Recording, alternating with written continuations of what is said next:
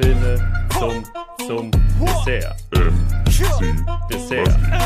Filme, Dessert, Dessert, zum Dessert. Filme, Dessert, Filme, Dessert, Dessert. Filme, Dessert, Filme, Dessert, Dessert, zum Dessert, Dessert. Herzlich willkommen bei Filme zum Dessert. Hallo. Hallo Basti, Hi. ich bin der Christian.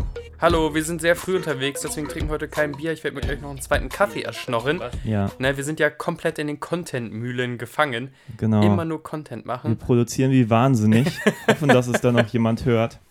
Ach, das äh, gerade läuft es ja einigermaßen an. Vielleicht liegt das daran, dass die Leute jetzt noch Zeit haben oder dass unsere äh, Filmauswahl immer abstruser wird, beziehungsweise die Leute vielleicht auch immer stärker Andockpunkte finden. Also die ganze Predator-Nummer, das Predator-Crossover, das können wir ja beide von uns aus sagen, hat ganz gut funktioniert. Ja, da haben wir Ahnung Da, da so haben wir Quatsch. A Arno und von Arno. Predator und From Dust Till Dawn und auch von dem Film heute. Ja, ich freue mich sehr. Das könnte echt ein ähnliches. Schlachtfest werden wie äh, Battlefield Earth wahrscheinlich. Street Ja, Fighter, das Gucken ist. wir mal. Street Fighter, ja, mit. Jean-Claude Van Damme von Steven E. D'Souza. ja, Von, jetzt habe ich den, das Jahr vergessen. war 97, es war 96? nach es war nach dem Mario-Film, was ganz kurios ist, weil dann haben sie tatsächlich aus dem Mario-Film nichts gelernt. Ja, 94. Ja, 94, ja genau. Ich habe den damals, glaube ich, sogar im Kino gesehen. Echt? Meine ich. Ja. Abgefahren. So mit 15 oder so. Und da fand ich ihn schon nicht besonders gut. Ich habe die Befürchtung, dass ich ihn vielleicht jetzt gut finden könnte. Ja, ich glaube, Ich habe habe dir hier diesen Artikel über die Produktionsbedingungen geschickt, da ja, vorige ja, Woche. natürlich Und ich glaube, ich habe diesen Artikel über die Jahre jetzt bestimmt drei oder viermal gelesen, weil ich das einfach so faszinierend finde, wenn so Produktionen, die so, so hoch hinaus wollten, so kläglich scheitern. ja. Ähm, also auch sei es ein Lost in der Mannschaft von Terry Gilliam oder, ach, keine Ahnung, gibt es so viele Beispiele. Ähm, hier dieser Dr. Moreau von Richard Stanley, auch super. Also Na, an sich da Filme, gucke ich die eigentlich- Dokus viel lieber als die Filme und hier auch irgendwie dreimal gelesen und jedes Mal denke ich mir so, ah, das ist so unfassbar, wenn dieser, dieser ganze Wahnsinn zusammenkommt. Ja, aber diese Mythen werden ja noch immer, immer weiter gesponnen. Also dann gibt es noch einen weiteren Mythos, wo, wo äh, Jean-Claude Van Damme relativ uncharmant irgendwann mal im Interview rausge, rausge äh, posaunt hat, dass er während der Zeit irgendwie eine Affäre mit Kylie Minogue hatte, weil die waren halt irgendwie wahnsinnig lange am thailändischen Strand in irgendeinen so Hütten zusammen. Ähm, und dann, dann fängt man halt mal Affären an, dann tolle Geschichten, wirklich tolle und herzzerreißende Geschichten, dass ja auch Raul Julia das Ding einfach äh, zugesagt hat, ohne sich großartig mit dem Projekt zu beschäftigen, weil seine Kinder Street Fighter so toll finden. Mhm. Ähm, dass da tendenziell auch Leute hinter den Kulissen entweder bitter nachgetreten haben oder sich ein Kult entwickelt, teilweise sogar. Also es gibt auch, auch Screenings zu Street Fighter. Da hat sich auch wieder eine Subkultur gebildet, die sagt, das ist doch ganz, ganz großartig und der Camp ist gewollt. Und das glaube ich halt auch. Das ist, glaube ich, auch meine Theorie, dass der, der Herr Sousa, äh, spricht man den so aus? Ich habe keine Ahnung. Sousa, Sousa. De Sousa? und De Sousa, ich glaube, dass dem schon bewusst war, dass das halt eine ziemlich campige Nummer war und er darauf gehofft hat, dass der Film auch so rezipiert wird und nicht irgendwelche Kritiker sagen, das ist ja albern. Ja, natürlich Ja, ist ich das albern. glaube, das ist tatsächlich, was mich damals mit 15 massiv aufgeregt hat. ja, mich auch. Ich war damals nicht diese, empfänglich für diese Albernheit. Arroganz, äh, daraus Albernes zu machen, weil ich habe Ja. das, das Spiel wirklich, wir haben das wie besessen gespielt, habe ich Mhm. eben schon kurz erzählt.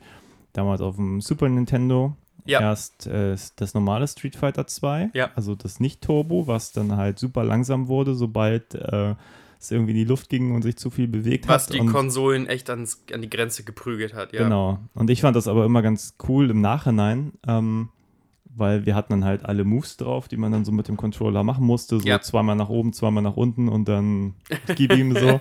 Und dann noch A, B, keine Ahnung. Und ähm, dann hatten, hatte der, der Kumpel irgendwann nämlich die Turbo-Variante und alles ging irgendwie schnell und im ersten Moment war es geil weil, und dachte, wow, cool, alles irgendwie jetzt flüssig und das Ja, Ding ja, stockt ja, nicht ja. mehr. Aber die, ähm, die Techniken, die wir vorher so akribisch eingelernt haben, die gingen dann so ein bisschen unter in der Geschwindigkeit. Und im Nachhinein weiß ich gar nicht, äh, welches Spiel ich eigentlich lieber mochte, das eigentlich langsame mit Defizit oder eigentlich das schnelle, was eigentlich das bessere Spiel war, weil es technisch viel ausgereifter war? Street Fighter als Videospiel ist auch eine Marke, das, was du nicht tot kriegst und was immer sehr selbstbewusst mit ihrem eigenen Artstyle umgegangen ist und ihre Art Charakter zu designen. Ich habe jetzt zuletzt äh, das ganz neueste Street Fighter ein bisschen angespielt. Äh, bin dann aber als alter Mann auch ausgestiegen, weil das ist so schnell und so epileptische Anfälle erzeugen, dass ich da gar keine Finesse mehr sehe. Aber es ist trotzdem schön, diese Charaktere immer noch zu sehen, dass die immer noch verwendet werden. Ganz kurios finde ich ja natürlich, da habe ich mich jetzt gestern noch so ein bisschen eingelesen oder beziehungsweise auch eingeschaut, ähm, dass die ja versucht haben, also Com Comic- und, und Videospielverfilmungen hoffen ja auch immer eine ganz große Merchandise-Welle loszutreten. Mhm. Und auch dieser Street Fighter-Film, der als Vorlage auf Street Fighter 2 basiert, hat dann auch ein Videospiel, ähm, eine Videospieladaption erfahren, nämlich Street Fighter 2 The Movie, The Game oder irgendwie so ein Quatsch. Okay. Und das ist das einzige Mal, dass sie ihren Grafikstil, ihren Artstil, diese wunderschönen gezeichneten Figuren verlassen haben und so ein bisschen Mortal Kombat mäßig, weißt du, wie Mortal Kombat grafisch agiert hat früher? Wenn, Mhm. Ja, ja, klar. die haben ja die Leute so fotoskopisch irgendwie einge, eingespielt und da waren dann quasi Schauspieler, die die Moves gemacht haben. Habe ich gerade irgendwie zufällig vorige Woche ein Video gesehen, wie sie die aufgenommen haben. Ist Genau. ziemlich cool, wenn man die Moves sofort erkennt. Also in diesen Bewegungen, die die Schauspieler vor der Kamera machen, Ja. kannst du sofort sagen, der Moment ist auch im Videospiel gelandet. Den, Genau. den erkenne ich sofort. das ist mega cool. Und ähm, da haben sie die halt auch tatsächlich, auch Van Damme und sogar Kylie Minogue und so alle dazu gekriegt, diese, diese Moves einzuspielen, was aber tatsächlich irgendwie den Grund Street Fighter Charakter, Charakter verlässt, wenn du auf einmal diese, diesen komplett anderen Grafikstil hast. Trotzdem mutig und ähm, Kylie Minogue spielt ja den Charakter der Cammy und Cammy hat im, im Film darf sie ihre Würde behalten, weil Cammy hat eine, eine Hose an. Normalerweise trägt Cammy keine Hose, äh, sondern nur so ein, wie nennt man das denn? Ja, so ein Borat-Bikini. So ein Einteiler. Ich weiß nicht genau, wie die heißen. Ich bin Ah, so, Ding, ein- so ein ja. Onesie. Also halt so ein Ding, was auch den Hintern so ein bisschen freistellt. Und das haben sie tatsächlich in der Videospieladaption gehabt. Das war aber alles Müll, alles langsam. Und obwohl der Film, ähm, glaube ich, ein finanziell relativer Erfolg war, Ja, hat ganz gut abgeschnitten, überraschenderweise an die Kinokassen. Genau, es war kein Kinoflop, ne? Es war kein Kassengift. Äh, Ich war auch drin, hey. eben, wenn man dich reinlockt, war es trotzdem nicht so, dass die japanischen Finanziers zufrieden waren, weil die wollten die komplette Welt damit erobern. Of course! Ja. Wollten sie die ganze Welt erobern und wollten Videospiele, T-Shirts, Caps und Filmreihe noch und nöcher. Genau, darüber wird zu reden sein, ob es mit dem Film überhaupt realistisch ist, dass man das hätte erreichen können. Ja, ich meine, wie gesagt, dieser Artikel, den wir da gelesen haben, Ja. den kann ich auch gern verlinken, der ist nämlich super interessant. Super gut. Da wird ja so ein bisschen drauf eingegangen, was da alles schiefgelaufen ist. So, Ja. es ging schon irgendwie damit los. Ich weiß auch gar nicht warum, das wird da, glaube ich, auch nicht geschrieben. Sie hatten relativ spät immer noch keine Hauptdarstellerin für, für die Cammy und dann genau. Hat dann wohl auf dem Weg zur ersten Location nach Thailand, glaube ich, war das, wo sie die ersten fünf Genau, in Wochen Thailand drehen haben sie zuerst gedreht und dann in Und Australien. auf dem Flug nach Thailand hat dann wohl der De Sousa Ja. ähm, an irgendeinem Magazin Kylie Minogue auf dem Titelblatt gesehen und dann auch gelesen, dass sie in irgendeiner Soap damit gespielt hat und so und dachte, ja, das ist, das ist unsere Cammy. Und Wäre so lustig, würde, hättest du ein anderes Magazin gegeben und er hat dann einfach irgendeinen anderen Cindy Lauper oder so gesehen und dann gesagt, das ist meine Cammy. Ja, weiß nicht, war die da? E- Egal. Ich Ähm. weiß nicht, nein, 94 war Cindy Lauper nicht mehr drin, jetzt willst du mich echt. Nein, aber dann kamen so viele Sachen zusammen. Äh, Van Damme hat wohl gekokst ohne Ende. Ja. Ähm, Roy Julia war todkrank. Der hatte gerade irgendwie eine, eine schwere Darmkrebsgeschichte hinter sich, glaube ich. Der genau. rannte wohl rum, wieder tot auf Knochen, völlig eingefallen. Dem mussten sie ja, sie hatten ja auch normalerweise vor, sorry, wenn ich dich unterbreche, aber die Nahaufnahmen zuerst aufzunehmen, Hm. Um dann hinten weg die Kampfsachen Genau. mit Raul Julia, Julia zu machen, damit sie dann auch mehr Zeit haben zu choreografieren, weil es stand auch keine Kampfchoreo, In ne? einer Szene soll man das gut sehen können, dass er völlig fertig war. Eine Szene ist relativ früh entstanden. Genau. Werden wir darauf achten, wenn Und wir das gleich sie- gucken. Und dann haben sie es nämlich umgedreht, haben gemeint, ey, wir müssen diesen ganzen M-Bison-Stunt-Kram irgendwie zuerst drehen und möglichst entfernt von Raul Julia, weil es sieht einfach aus, als würde Jean-Claude Van Damme ein Skelett in zwei Teile brechen. Hm. Ähm, Und später müssen wir die Nahaufnahmen machen, weil die Nahaufnahmen und ich habe da irgendwie auch noch so Pressefotos, nicht Pressefotos, aber Fotos von Behind the Scenes gesehen. Ich weiß nicht, weil es auch noch nicht richtig ausgeleuchtet, naja, wahrscheinlich nicht geschminkt war, aber heiliges Blechle, hättest du da so den Diktator gezeigt, der echt aussieht, ohne Raul Junior so nahe treten zu wollen wie, wie Nosferatu, blass und eingefallen, Hm. ähm, ist schon, glaube ich, besser so. Ganz kuriose Geschichten. Auch, dass in Thailand irgendwie wohl alle Zugriff zu Gras hatten. Also dieses, der ganze Cast und der ganze. Ja, die der haben ganze- sich wohl alle ziemlich gehen lassen. So jeden Tag den Massagesalon aufgesucht und ähnliche Geschichten Ja. kursieren da. Und äh, ja, die Soundstage war wohl schrecklich. Dann haben sie den Dreh in Thailand auch noch vorzeitig abgebrochen und Ja. den Rest dann ähm, in, wo haben sie zu Ende gedreht? Australien. In Australien, ja, ja. Genau. Ja, klingt schon ziemlich troubled. Äh, plus, äh, es gibt die eine Anekdote, die fand ich auch noch sehr schön, dass äh, D'Souza wohl zu den, den Capcom-Menschen sagte, wir müssen uns auf sieben Charaktere reduzieren, so nach dem Motto hier, es Mhm. gibt die sieben Samurai und, und die sieben Zwerge und so und das ist so, sieben ist so die ja, Zahl, die magische wo der. Zuschauer mitgeht und sich auch noch die Charaktere irgendwie merken kann Ja. und so. Naja, und dann, wie es halt so ist bei so einer Videospieladaption, sollten dann doch auch noch die Charaktere rein und noch die Charaktere und er musste dauernd am Drehbuch rumschreiben. Dazu muss man sagen, das haben wir, glaube ich, noch nicht erwähnt, dass er bis dahin, das war sein erster Film als Director, Ja, aber er hat vorher nicht nur sehr erfolgreiche Filme geschrieben, sondern sehr, sehr, sehr erfolgreiche, wie nur 48 Stunden, Genau. Stirb langsam, was war noch? Ähm, Hat der, hat der auch, also bei so 80er Jahre Actionstreifen, ich weiß gar nicht, ob er sogar mal Ja. Running Man mitgeschrieben hat oder irgendwie so ein Quatsch. Commando Also- hatte ich eben gesagt. Ja, Also irgendwie so, ja, oder ist das vielleicht ist auch das, Dinge, das kennt, ja. Sachen, die ich, die ich mochte. Und ähm, dieser Pitch musste auch quasi über Nacht geschehen, weil die Produzenten, die die Rechte von Capcom sichern wollten, schnell die japanische Delegation abgreifen wollten mit diesem Pitch in der Hoffnung, das durchgewunken und finanziert zu bekommen. Die wollten das, glaube ich, zu Weihnachten in die Kinos bringen, Genau. um das Weihnachtsgeschäft Also es hat auch echt alles ja. wahnsinnig gedrückt und auch später, wo es darum ging, als schon klar war, dass die Dreharbeiten vollkommen außer Kontrolle geraten und man für Qualitätssicherung eigentlich noch ein bisschen mehr Zeit bräuchte, da war dann auch die japanische Delegation super streng und hat gemeint, nein, seid nicht so faul, macht den Film fertig, jetzt. Und ich habe jetzt zum zweiten Mal das Buch The Console Wars gelesen, wo es um die, ähm, das ist ein bisschen, äh, ein bisschen Offside, aber passt dann trotzdem, wo es um die Entwicklung von Sega und Nintendo und deren Rivalität gerade in Amerika dann später auch ging. Sega hat ja in Amerika teilweise Nin- Nintendo durch fiese Marketingmaßnahmen ausgestochen. Das Interessante an diesem Buch ist aber immer, wie amerikanische Geschäftsleute mit einer amerikanischen Kultur und auch einer amerikanischen Herangehensweise immer gegen so stoische, japanische, fleißige, sehr disziplinierte Kulturen immer gegengeprescht sind. Und gerade wenn es darum ging, nochmal Geld in die Hand zu nehmen oder nochmal Sachen zu delayen oder ähm, Sachen einfach zu überdenken, das, und das finde ich immer so super, super interessant und das fand ich in dem Fall auch interessant, dass im Hintergrund wohl immer auch die, die, die strengen äh, Japaner von Capcom waren, die ja aber auch gleichzeitig äh, sehr in die äh, Skripts reingegriffen haben. Wie du gesagt hast, von wegen alle Charaktere müssen vorkommen. Es kommen ja auch alle Charaktere aus Street Fighter 2 vor, außer einer. Ähm, super. also Ja. die Idee von wegen jeder muss vorkommen, was dann auch zu abstrusen Sachen äh, kommt, dass der Film sich für irgendwelche Charaktere irgendwelche Jobs ausdenken muss. Das sind Kämpfer. Und auf einmal ist einer Ja. der Kämpfer irgendwie ein Biologieprofessor oder irgendwas. Ja, wir werden gleich nochmal, glaube ich, drüber reden, ob die Entscheidung gut war, das in so einen Kontext zu packen.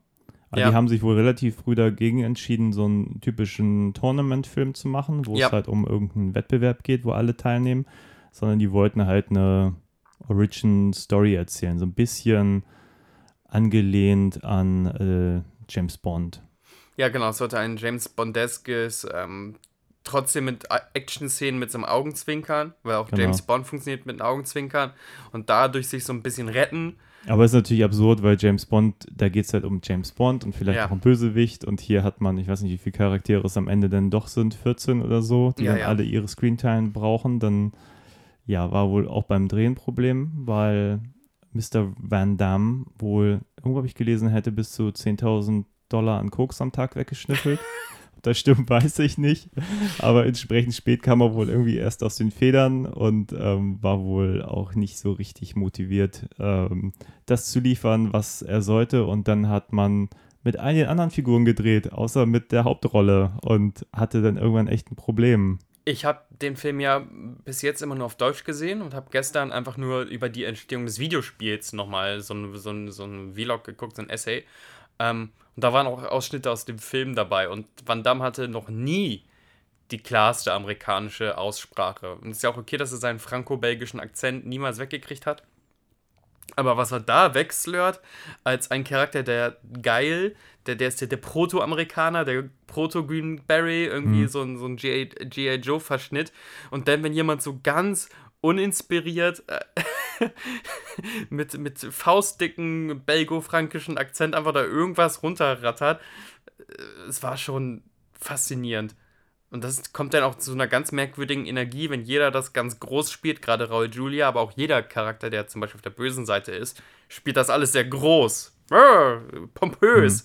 Ähm, und dann kommt da einer, der reinkommt, ja, hm, we have to fight now, I gonna kick you ass und so. Ganz kurios. Ich freue mich, den jetzt in der Originalsprache mal in der Gänze zu sehen. Mir fällt wahrscheinlich die Kinnlade runter.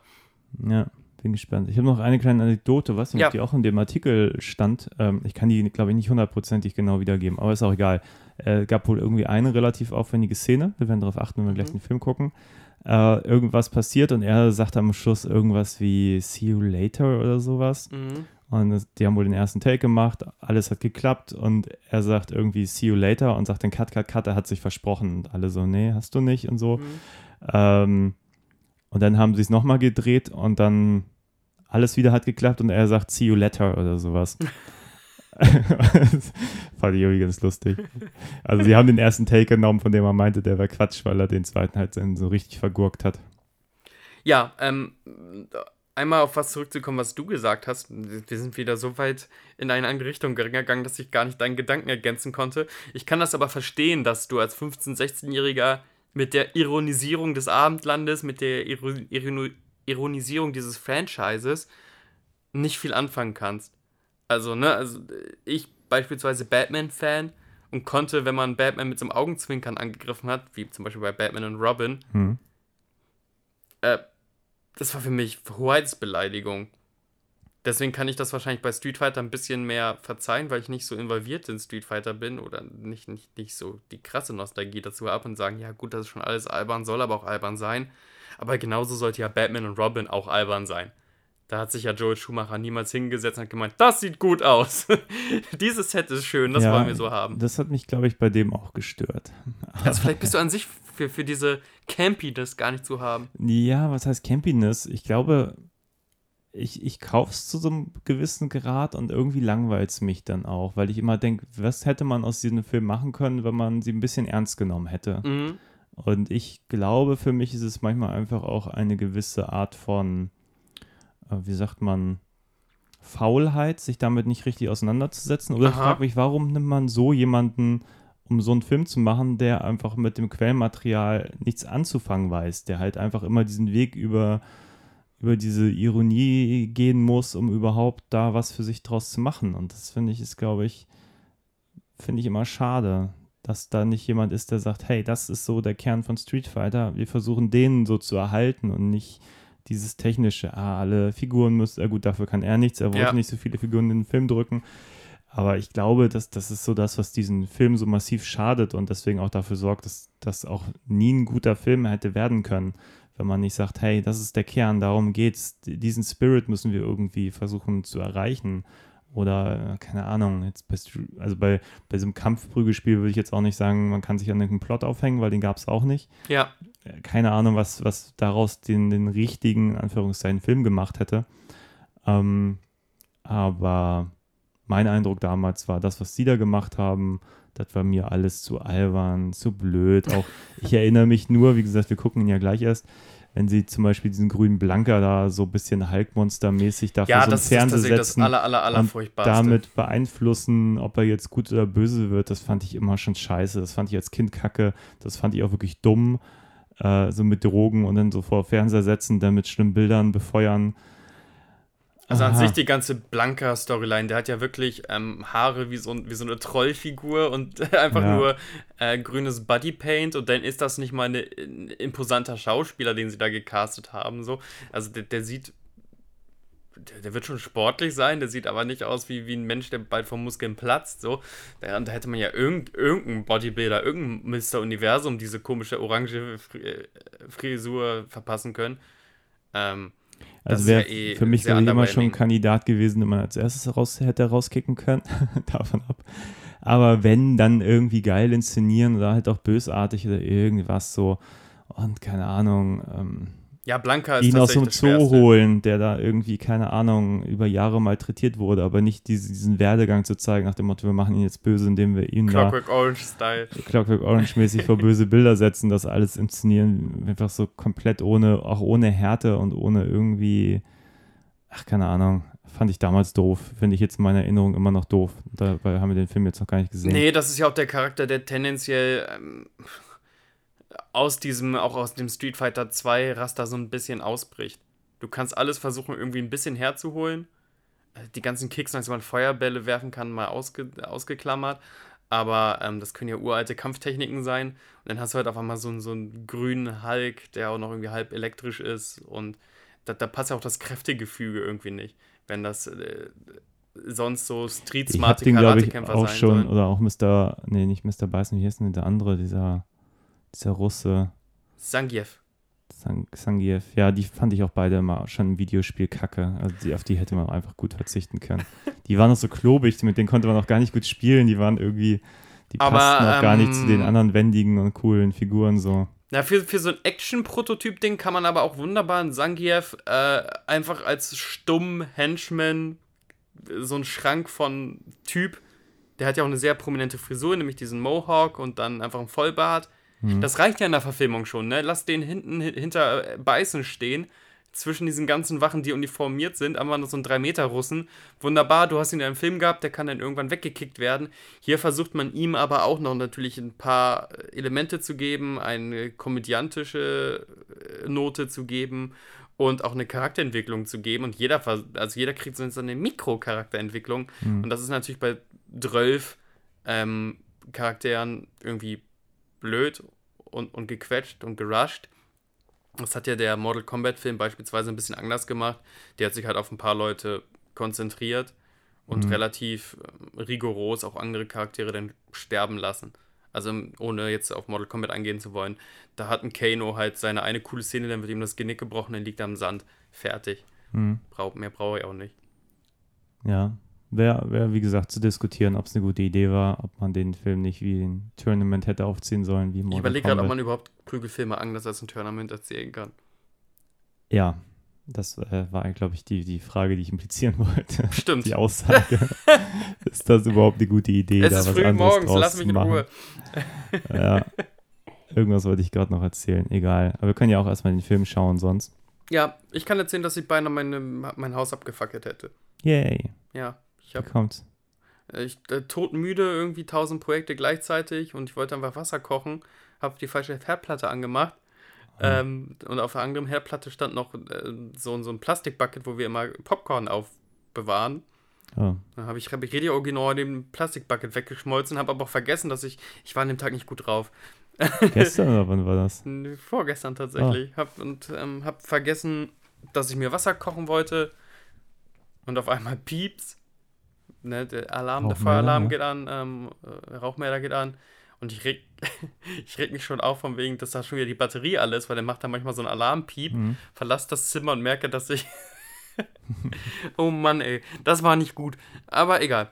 Äh, Zurück. Äh, ist Ja, jedenfalls aber ein Wunder, schön, dass ich man hier bin. Rauchmelder das ist, hätte sonst äh, ungünstig. Was ich sagen möchte, falls jemand jetzt irgendwie bei filme zum Dessert.de uns genug Kaffee spenden möchte, dass ich mir eine neue Tupperdose für mein Popcorn holen kann, das wäre sehr genehm. Habt Mitleid mit Ja. mir, ich bin ein armer Ich glaube, wir Mann. müssen diesen Kaffeebutton ein bisschen präsenter. Viel, viel größer. Es hat noch nicht eine Person uns einen Kaffee spendiert. Das geht nicht. Das ist eine Frechheit. Würdest du mir denn gleich noch einen Kaffee spendieren? Weil es ist sehr früh und dann können wir den Film gucken. Aber sicher. Das Ich bin wir. König der Überleitung. Kaffee. Und dann erzähl mir wieder Sachen über Videospiele, wo deine Stammhörerschaft sagen kann, das war aber anders. Ja, Ja. habe ich mir gemerkt. Ja, Als- ja. als mein du wurdest über. Mortal Du hast Kombat. was über Mortal Kombat gesagt. Ich weiß schon gar nicht mehr, in welchem Podcast. Oh, Und ähm, ey. da hast du gesagt, ähm, den schnapp ich mir, Alter. der Reptile kommt da irgendwie aus so einer Steinfigur. Und dann wurden, wurden wir kritisiert, dass, äh, dass ich den Film nicht nochmal geguckt habe. Das- so. ja, da ist irgendwie äh, irgendein so Spion, der geht schon vor in diese Steinstatue und der wird dann lebendig. Irgendwie so wurde es mir erklärt. Okay, ja, das Aber, aber danke für solche Hinweise auf jeden Natürlich, Fall. ey, Also, Halbwissen. Normalerweise habe ich immer die Faustregel, dass ich Konflikte mit der Faustregel, boy, aber ähm, das ist schon durchaus, ist durchaus Ja. erlaubt auch zu kritisieren. Ja, ich habe Mortal Kombat nicht äh, er, erfrischend geschaut. Ja. Vor, Aber ich, ich habe vor, den hier so eine kleine Videospielreihe zu machen. Das steht ganz oben auf der Agenda. ist ja auch interessant, Ja, ich finde auch. weil du hast ja auch Beziehungen einfach zum, also allein schon äh, zum, zum Grafikstil, zum Animationsstil, einfach auch vom Spielgefühl. Das sowas, sowas, ähm, Da gibt es einiges zu erzählen. Ja. Allein Paul W. Anderson, den ich ja schätze. Wir sprachen Ja. neulich kurz bei Alien vs. Predator drüber. Ähm, also eigentlich haben wir über äh, die anderen Predators gesprochen, aber auch kurz über den. Und äh, auch die Resident Evil-Reihe. Äh, ich bin schon so ein bisschen ein Fan vom, vom Videospielverfilmung oder von Paul W. von beidem. Naja, Nein, Resident Evil finde ich zum Beispiel durchweg gelungen. Also nicht unbedingt den ersten, der ist okay. Ähm, aber danach wird sie eigentlich ganz cool, finde ich, die Reihe. Ich glaube, diese Videospielreihe, und dann gucken wir auch endlich jetzt den Film. Letzte Weisheit Ja, von mir. ja wir Halb- müssen immer die Halbweisheit erste halbe Stunde voll machen, bevor wir überhaupt den Film gucken. So Ähm, ist das halt. Nee, äh, ich glaube, die Resident Evil Videospielreihe und die Filmreihe haben sich mit ihren abstrusen Set-Pieces und Over-the-Top-Sachen irgendwie angenähert.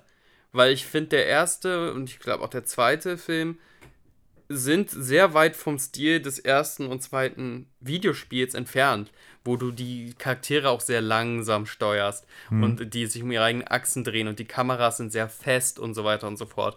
Und spätestens äh, mit den späteren Teilen, spätestens mit den späteren Teilen, Goethe, wurde das bisschen dynamischer und die Filme wurden auch immer dynamischer und die Monsterhorden wurden immer größer und die Endgegner wurden immer größer in, in, in beiden, in Filmreihe und in, in Spielreihe. Und das ist immer das Interessante, deswegen gucke ich gerne Videospielverfilmungen, wie die versuchen, das Spieltempo umzusetzen. Weil Spieltempo bestimmst du als Gamer normalerweise selber. Und jetzt muss irgendein Regisseur verstehen, äh, wie da die Dynamik tickt. Mal gucken, ob hier auch auf einmal Slow-Mo kommt, weil zu viele Kämpfer im Bildschirm sind. Ja.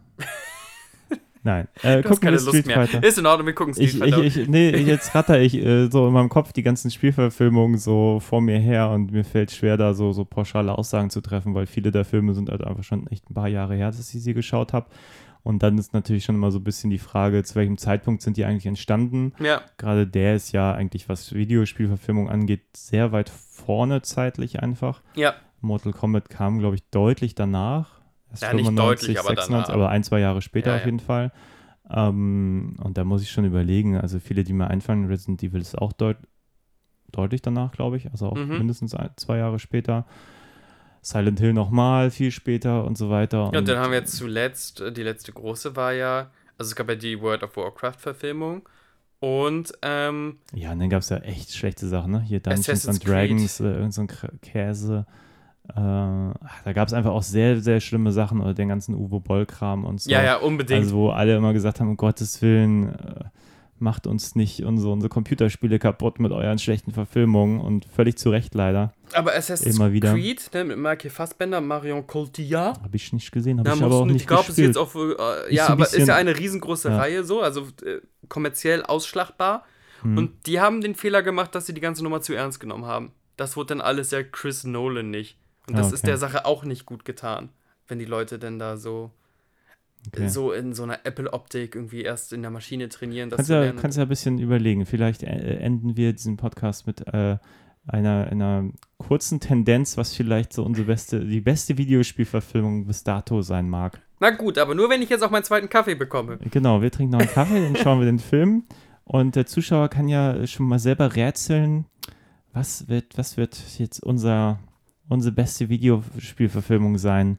Und, und wenn, wenn ihr selber eine Meinung habt, schreibt sie doch in die Kommis und äh, bewertet diesen Podcast schon mal auf iTunes, weil Das solltet ihr da unbedingt sollten machen. wir Likes bekommen, damit wir äh, sichtbarer werden. ja, Da würden wir uns alle sehr, sehr freuen. füttert den Algorithmus. Ihr habt alle ein iPhone oder irgendein Mac-Produkt und es kostet ja echt nicht viel Zeit, äh, Filme zum Dessert einzuhacken. Ihr müsst ja nicht mal die Folge hören, lasst einfach mal Sterne da. Und wenn ihr schon dabei Ja. seid, äh, äh, Let's Talk About Spandex könnt ihr auch noch ein paar äh, gebrauchen. Seht es einfach mal als solidarische Maßnahme. äh, füttert die Genau. Content Creators Gerade wenn man uns keinen Kaffee ausgibt, kann man schon mal eine Bewertung auf iTunes Oder da ein lassen. Kommentar. Ihr könnt halt Oder irgendwas machen. Auch ihr auf passiven Facebook. Schweine. Wir haben auch eine so, Internet, äh, Instagram-Seite. Ja, jeweils, also man kann Genau. auch, man kann äh, dort jeweils einen Kommentar da lassen, bei Facebook, bei Instagram die Bewertung und man kann uns hören und weiterempfehlen und uns einen Kaffee spendieren. genau. Oder Das einfach mal fair. Filme zum Dessert. Das ist jetzt wirklich, wir haben das echt auf eine Domain runtergestanzt. So nicht Ja. von wegen, es gibt 17 Seiten für 17 Podcasts. Alles Filme zum Dessert. Sagt doch einfach mal euren Leuten. Genau. Äh, Filme Basti zum Dessert. malt auch jedes Mal jetzt ein Bild. Ich, ich male je- jetzt so oft Thema, es passt ein, also- eine kleine Illustration. Wir geben es schon sehr, sehr Kunst, viel Mühe. Kunst für lau und, und äh, viel oder auch nicht so viel Kunst, wenn wir reden, aber hey, Wir hören auch gar nicht immer auf zu reden. Nein, wir gucken jetzt Nein. wirklich den Film. wir machen auch, äh, ja, wir wurden neulich getadelt, dass der ähm, Predator-Fortsetzungspodcast zweieinhalb Stunden ging. Was ja aber auch total wettbewerbsverziehen ist, weil wir haben quasi über alle Predator-Filme geredet und das ist dann vollkommen in Ordnung. Ja, ich finde auch. Ich fand das auch nicht zu lang. Und die Klicks geben uns eigentlich auch recht. Genau. Jens. ja, wir wollen niemanden Namen, äh, namhaft Ich nennen. muss das jetzt piepen. Jens. naja. Okay, dann ähm, machst du den Sound. Hadouken!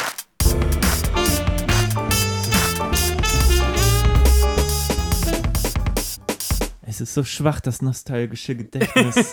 da sind wir wieder. Ja, wow. Ähm, Wow, endlich Also- haben wir ihn geguckt. Mal wieder. Nach 25 Jahren habe ich ihn wieder geguckt. Hast hab, du ihn schon mal gesehen? ja, ja, ich habe den. Ich habe den ähm, mehrmals gesehen. War keiner der äh, Filme, die ich auf Kassette oder DVD hatte. Äh, lief eine Zeit lang, aber glaube ich immer so abends auf RTL 2. Abends auf RTL 2. Abends auf RTL 2. Nee, ähm. Wow, ich habe mich gestern halt tatsächlich, als ich, als ich ein bisschen so ein, so ein, so ein kleines Video-Essay über die Videospiel, die Videospielproduktion zum Film gesehen habe und dieses ganze Chaos und dann noch irgendwas gefunden habe über den krass überforderten Stunt-Coordinator oder Kampfchoreograf viel eher des Films. Und das war ja auch mit kleinen Ausschnitten aus Street Fighter untermalt. Und da habe ich mich schon ein bisschen gefreut auf den Film jetzt und dachte, ach, das wird doch bestimmt ein campiges Vergnügen. Bestimmt fandest du ihn damals nur doof, weil du mit Albernheiten nicht so gut konntest. Hm. Äh, Ich trete von der Aussage vom Intro direkt zurück. Ich habe den durchaus nicht genossen. Und nicht mal auf eine lustige Weise, dass wir uns während des Films irgendwie andauernd äh, spitzhüngige Beobachtungen zugeworfen haben. Nö. Nee, der ist leider wirklich sehr, sehr doof. Er Ja. sieht sehr teuer aus, muss ich sagen. Stellenweise habe ich wirklich gedacht, wow, wie, wie viel Budget hat er nochmal? 30 Millionen, ja. Ähm, an den Sets sah man das so ein bisschen, Ja, aber leider auch an nicht viel mehr. Also teilweise, ne? Also Hit and Miss, ich fand dieses äh, United Nations Lager sehr underwhelming. Da haben die sich einfach Ja. nur so einen Hinterhof irgendwo in Thailand kurz gemietet äh, und, und da so ein paar Blauhelme Ich hingestellt. würde ich würd einmal kurz hier vorlesen, was auf der Rückseite der DVD steht. Machst du das ich jetzt so? glaube, ist, ist jetzt so deine, deine Zusammenfassung? Ich glaube, wenn wir versuchen, diesen Inhalt, wir können dann nachher noch mal ein bisschen versuchen, was zum Inhalt zu sagen, aber ich, ich lese das einfach ja, mal gönn vor. dir. Da hat ja jemand viel Geld für bekommen, um das so zusammenzufassen. Die Welt am Abgrund. Mhm. Der diabolische Diktator General Bison, Klammern gespielt von Raul Julia, terrorisiert mit seiner gewalttätigen Streitmacht das Land. Über 60 UN-Mitarbeiter hat er bereits als Geiseln, verlangt 20 Milliarden Dollar Lösegeld. Der gefährliche Konflikt steht an der Schwelle eines Weltkrieges. Mhm. Mhm. Der dritte Oberstbefehlhaber der alliierten Truppen, Colonel Geil, gespielt von Jean-Claude Van Damme, mit seiner Elitekämpferin Cammy, in Klammern Popstar Kylie Minogue, zu einer geheimen Rettungsaktion an. Geil schleust zwei kleine Waffenschieber, die er bei einer Razzia erwischt hat, als Spitze in die Gang des Waffenhändlers Sagat, äh, gespielt von Wes Studi, ein. Doch als, oder Wes Studi, doch als sich in letzter Minute die Fernsehreporterin Chang Li Sang, äh, gespielt von Ming Na Ming Wen, einmischt, misslingt der scheinbar perfekte Plan. Futuristische Action-Thriller mit Jean-Claude Van Damme in einer Rolle, die ihm wie auf den Leib geschneidert ist. Knallhart. Knallhart. Ich habe mit, also ich habe einfach mit der Bezeichnung Plan in dem Film äh, ein Riesenproblem. Ähm, weil Nicht nur äh, der perfekte Plan. Der perfekte Plan.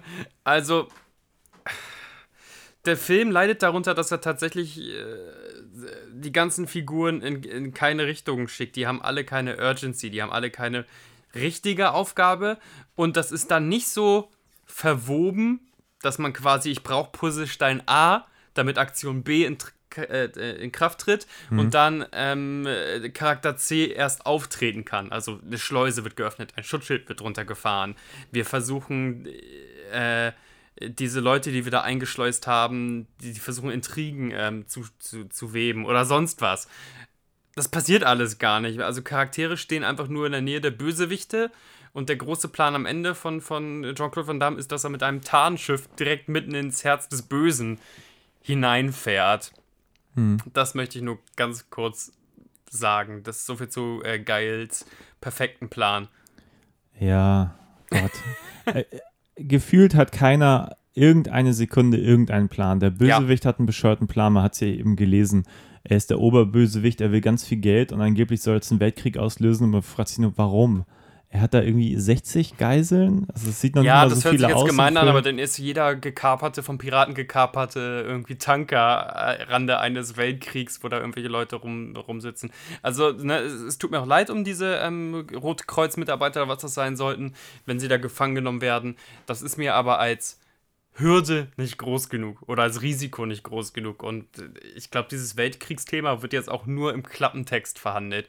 Ich hatte nicht das Gefühl, dass die Welt am Rande eines Abgrunds steht. Nee. Gott. Ja, ich habe auch. das Problem ist, der Film weiß überhaupt nicht, wo er hin möchte, auch mit seinen Figuren nicht. Und, ähm, und ich tue mich schwer, der, der De Souza ist ja Drehbuchautor Ja. und der hat ja wirklich gute Sachen geschrieben. Ja. Und ich verstehe nicht, also ich verstehe schon, dass man natürlich echte Probleme kriegt. Man hat sich einen Plot ausgedacht mit sieben Figuren, dann sind es mehr geworden. Ich habe jetzt auch echt nicht nachzählen können, wie viele es jetzt am Ende waren. Aber ich hatte trotzdem nicht das Problem, das war das Problem. Das Problem war, dass diese Figuren alle, allesamt, alles war nicht sinnvoll, was die gemacht haben. Oder Ja. es war auch, äh, es waren Ansätze da und dann war es nicht durchgespielt. Also Roy Welche Julia. Ansätze meinst Naja, du denn? ich meine, Mr. Bison, so, der Ja. sollte halt so, ein- so ein Bond-Bösewicht sein. So. Richtig. Mit, ich, alles over the top, sein Einsatzraum ist over the top, er hat irgendwie fünfmal den gleichen Hut in verschiedenen Farben, den wechselt er einmal. Ja, ja. So ausstattungstechnisch in einigen Momenten echt toll, was er da hat. Und dann hängt er aber mit anderen Bösewichtern ab, die kaufen irgendwie Waffen, die machen so total langweiligen Kram. Dabei hat er irgendwie voll die fancy Technologie. Er selber hat so einen Anzug, der ihn wiederbelebt, der, er kann irgendwie fliegen, er kann Laserstrahlen am Ende machen. Er kann voll fancy Stuff machen. Er kann diesen einen, einen Typen zu so einem, so einem Hulk-Verschnitt machen. Ähm, und dann will er irgendwie Geld. Er hängt mit Bösewichtern in langweiligen Räumlichkeiten ab, wo irgendeine Show stattfindet, die Ja.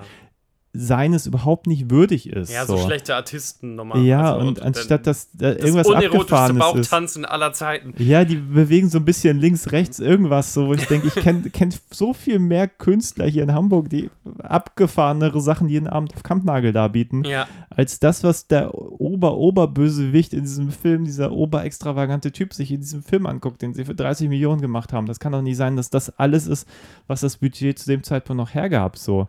Dass man da nicht irgendwie äh, zwei Zirkusdompteure hätte holen können, die nochmal irgendwie was krasses machen. Ich meine, die waren in fucking Thailand, da macht jeder auf der Straße abgefahreneres Ja, Zeug, als ja, das, ja, was ja. in diesem Film sieht. So. Schnell irgend so Feuerschlucker 5 Dollar in die Hand geben und sagen, komm mal mit aufs Set. Ja, und hier klatschen sie, als wenn die die riesen Show gesehen haben und du sitzt da als Zuschauer und denkst, da war keine Show. Warum kriegt man nicht mal das hin? Warum scheitert der Film schon da? So. Also an sich ist der Bösewicht. Äh, ich habe ich hab kurzzeitig überlegt, ob sie äh, voll auf die Humorschiene rauf wollen und ich verstehe es einfach nur nicht.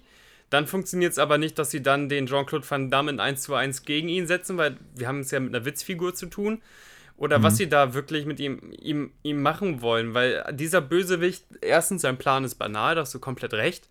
Also Geld zu wollen, damit man sich noch mehr Maschinengewehre kaufen kann, kann das ist ja, ist ja kein äh, Genie, Diktator, was weiß ich, was würdig. Ähm, und zweitens, er kassiert andauernd. Andauernd. Er kriegt, glaube ich, von jedem guten Charakter mindestens einmal auf die Fresse.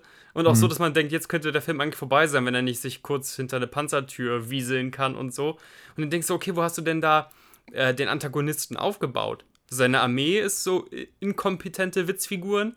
Sein, sein Professor ist ihm da nicht treu. Irgendwie alle sind äh, Backstabbing und auch irgendwie äh, nicht wahnsinnig schlau. Oder also ich, ich, ich verstehe diese ganze böse rote, die rote Bison-Armee nicht.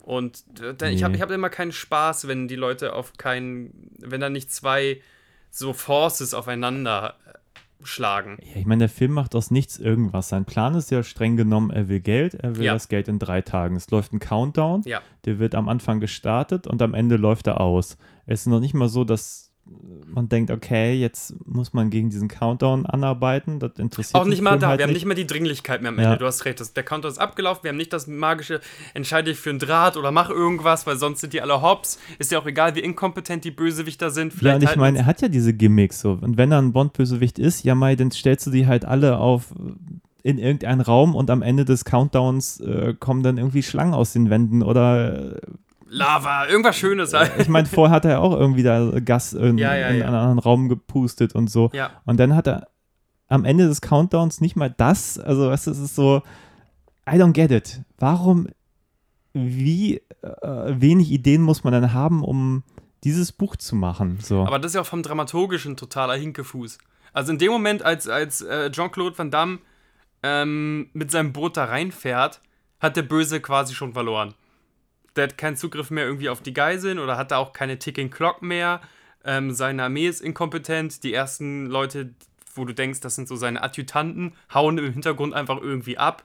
Ja, aber weißt du, weißt du so, dann lass doch den Raum sich mit Wasser füllen. Ja, oder genau, damit die sich so. irgendwie beeilen Und dann müssen. ist zwar der Countdown durch, aber sie haben immer noch ein bisschen Zeit, äh, bevor Ja, ja, die genau, alle ertrinken, genau. die da rauszuholen. Ja, so eine Oder Dringlichkeit. Irgendwas so. Ah ja, oder ich meine, äh, Jean-Claude, wenn er da mit seinem, seinem Speedboot ankommt, mit seinem Namen drauf und dann äh, haben sie ihren Stealth-Modus für zwei Sekunden, klappen kurz ihre Visiere runter, um sie Ja. sofort wieder hochzuklappen, um dann sofort loszuballern. Und, Und dann auch ein bisschen enttäuscht zu sein, dass sie entdeckt wurden. ja, und dann, oh, wir wurden entdeckt. Wie kann denn das sein? Ja, vielleicht, weil er gerade mit Maschinenpistolen Ja. von diesem Boot geschossen hat. Weil die gerade den Dschungel abbrennt und dann mit, mit feuernden Kanonen durch die Gegend brettert. Äh, während Also die anderen in ihren Schlauchbooten, nein, Angriffsschlauchbooten, darauf warten, dass Jean-Claude erstmal die Armee weggetreten hat. Ja, und ich habe nicht den Eindruck, dass der Film da wirklich auch Camp sein möchte. Ich, der wirkt für mich nur inkompetent. Weißt du, was ich meine? Ja, ich verstehe das und ich glaube, das ist das auch. Ich dachte, ich hätte mir mehr, viel mehr bewussten Camp vorgestellt oder das irgendwie so als äh, in Erinnerung, aber das ist ja klar, wenn du diesen Film nur noch als. Also aus diesem Film werden ja wahnsinnig viele GIFs und Memes erstellt. Und wenn du nur noch die Memes kennst, Raul Julia, der sich eindreht und schreibt, of course, das ist so ein Internetding, das schreibt man sich in Telegram und WhatsApp-Gruppen hin und her. Ähm, dann denkst du, dass der ganze Film so ist. Ist er aber eigentlich gar nicht. Der Film ist tatsächlich, äh, der, der schwankt so merkwürdig. Weil an Ja. anderen Stellen, wenn zwei äh, muskelbepackte Menschen sich so ein bisschen schubsen und die setzen da äh, Godzilla-Sounds unter oder ähm, Raul Julia fragt, ob die Überweisung äh, gekommen ist von den Vereinten Nationen und dann sieht man, nein, keine Überweisung gekommen und das Computerprogramm macht böp, böp. Das ist ja eine bewusste Entscheidung, ein bisschen campig zu werden.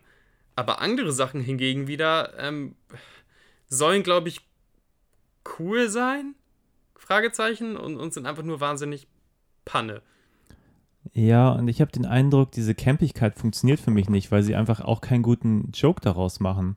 Also Ja. erstmal kriegen sie nicht hin, die Leute so zu inszenieren, wie sie es müssten. Das habe ich ein paar Mal gedacht, gerade bei den Kämpfen. Einmal haben wir ja nochmal zurückgespult, als wir bei, bei, bei, was, bei Ken, ne? Bei Wenn er Ken. diesen Ken gegen Sagat, macht, der ja. halt echt nicht beeindruckend ist, nachdem er ihn vorher in die Eier Ja, getreten dieser, hat. dieser Flying Uppercut.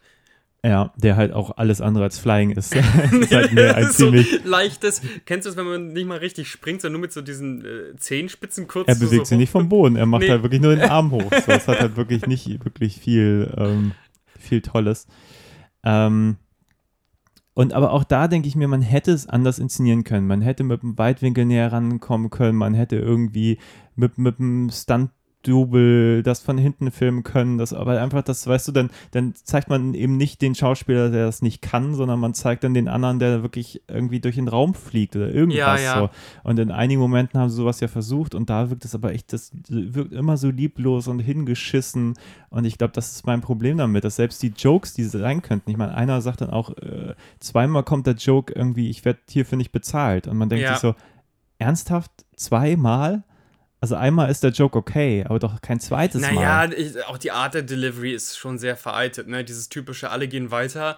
Der Charakter, der die Punchline bringt, dreht sich quasi zur Kamera ein, damit er der Kamera mehr oder weniger den Joke erzählt und sagt, Hä? Ich, ich nicht, weißt du? Das ist ja, das ist einfach von, von der Art und Weise, die Punchline zu delivern, Ja. äh, total. aber wie gesagt, blöd. der Joke wurde vorher schon mal Ja, gemacht. natürlich, Es ist so, wo ich denke so, ah, das kriegt man doch mit, wenn man das Drehbuch schreibt. Ja, aber weißt du, eine Stufe darunter wäre nur, dass er sich wirklich komplett zu, zum Zuschauer eindreht, Augenkontakt Ja. mit den Zuschauern aufnimmt und macht "Äh, äh, wow, wow." blöder Russe, hat wieder nicht aufgepasst, dumm, dumm.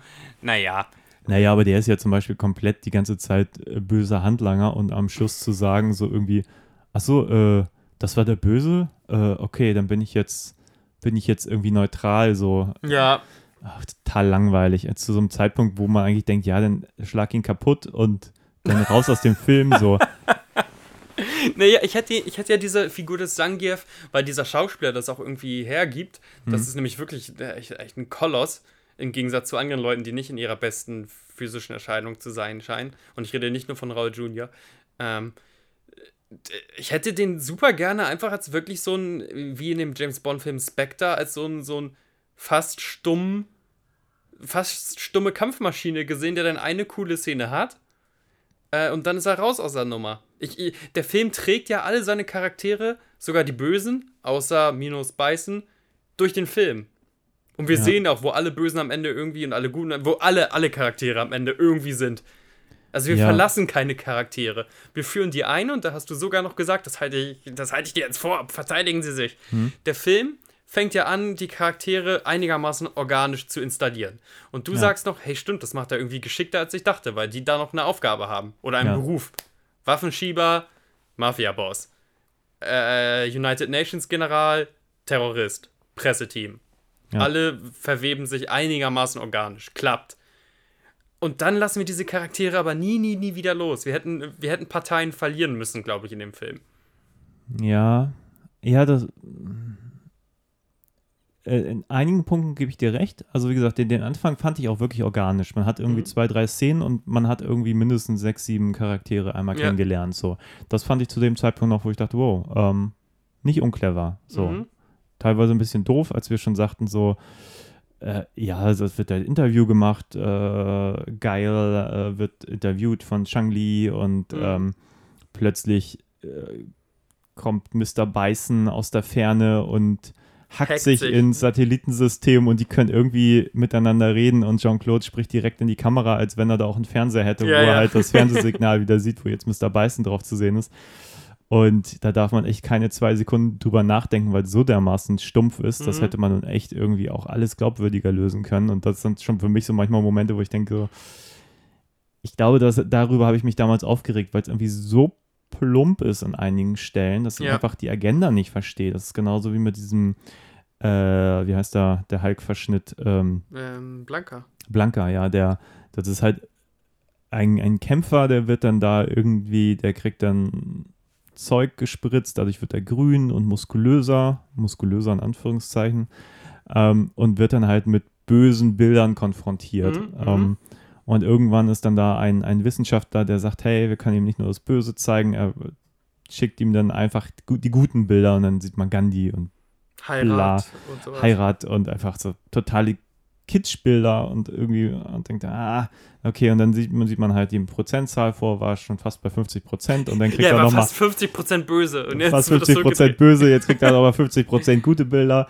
und dann wird das auch noch so farblich getrennt auf diesem, diesem Vorschritt, Das Fortschrittsbalken. Gutometer, Ah, Und es ist, oh, es ist so, es ist wirklich doof. Also es ist, das ist mein Problem damit. Also man hätte das, ich glaube, man hätte auch einen Joke damit machen können, aber dazu, Aber nochmal zurück, um die, auf die Figureninstallation zu kommen. Du, du meinst nicht, dass manche Figuren einfach dann in, innerhalb der Handlung ihre Aufgaben getan hätten und jetzt wunderbar wäre gut gewesen, hätte den Plot verlassen?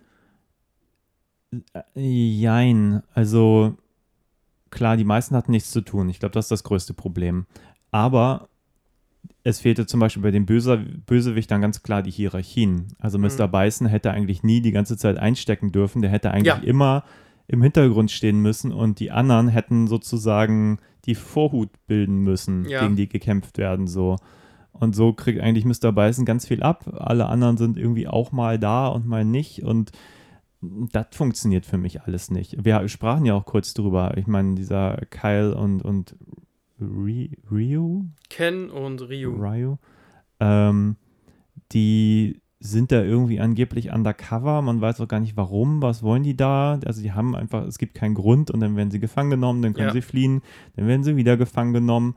Dann ähm, kommt raus, dass das Geil, der sich irgendwie totgestellt hat, was auch keine Bewandtnis hat für Mr. Bison, ähm, dann doch lebt und dann weiß er, okay, die beiden sind jetzt undercover bei mir, aber in dem Moment sind sie halt irgendwie auch schon gefangen genommen. Ja. Und wenn sie jetzt aber nicht dann auch schon wieder gefangen genommen worden ja, wären, dann von fahren wir da jetzt hin. Mr. Bison, dann hätten sie wenigstens irgendwie helfen können, um irgendwie geil da mit Mhm. dem Boot irgendwie Zutritt zu verschaffen. Ja, ja. Aber das, das macht der Film alles gar nicht auf. Also im Prinzip diese beiden Charaktere waren einfach nur da, weil sie im Videospiel waren. So. Die hättest du komplett weglassen können. Der, der Film hätte nichts vermisst. So.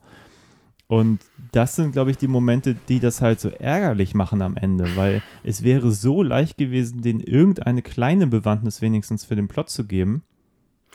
R richtig, also ne- ir- irgendeine Lütte-Aufgabe. Bring da den Sender hin, fahr das Schild runter, mach die Tore auf, was weiß ich. Aber ich denke zum Beispiel auch an, an, an Sagat, der der Mafia-Boss ist so. Den- Wir Ja. haben, den hätten wir im ersten Drittel verlieren können. Ohne Probleme. Weil, äh, wie in, im dritten Star Wars-Film, ich finde Jabba the Hutt und seine ganzen komischen äh, Sandkopfgeldjäger, finde ich alles richtig super.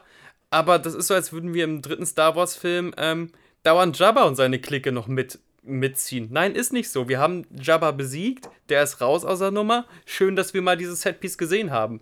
So, anstattdessen ziehen wir diesen Charakter mit seiner ganzen Mafia-Bagage, so, so einen spanischen Krallenkämpfer und ich glaube noch irgendjemand, ist auch egal. Die ziehen wir mit und schneiden auch innerhalb des Finales immer wieder auf die zurück.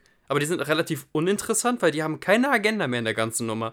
Die sind nicht idealistisch verblendet wie Beißen, dass der sagt, ah, wir retten das noch, wir ziehen das noch oben oder die blöden Alliierten, die hauen wir, den hauen wir auf die Schnauze oder so.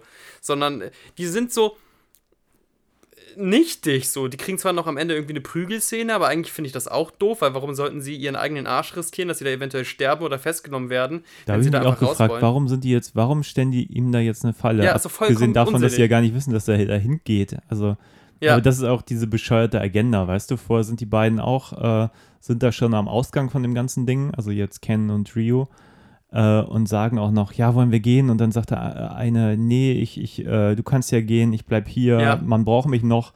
Ähm, nur um dann in diese vermeintliche Falle zu tappen mit den zwei Gangstern, die man eigentlich auch da nicht mehr erwartet hat. Aber sonst hat Ja. er halt auch nichts zu tun. Es gibt gar Nee. keinen Grund, warum er sagt, man braucht mich hier noch. So.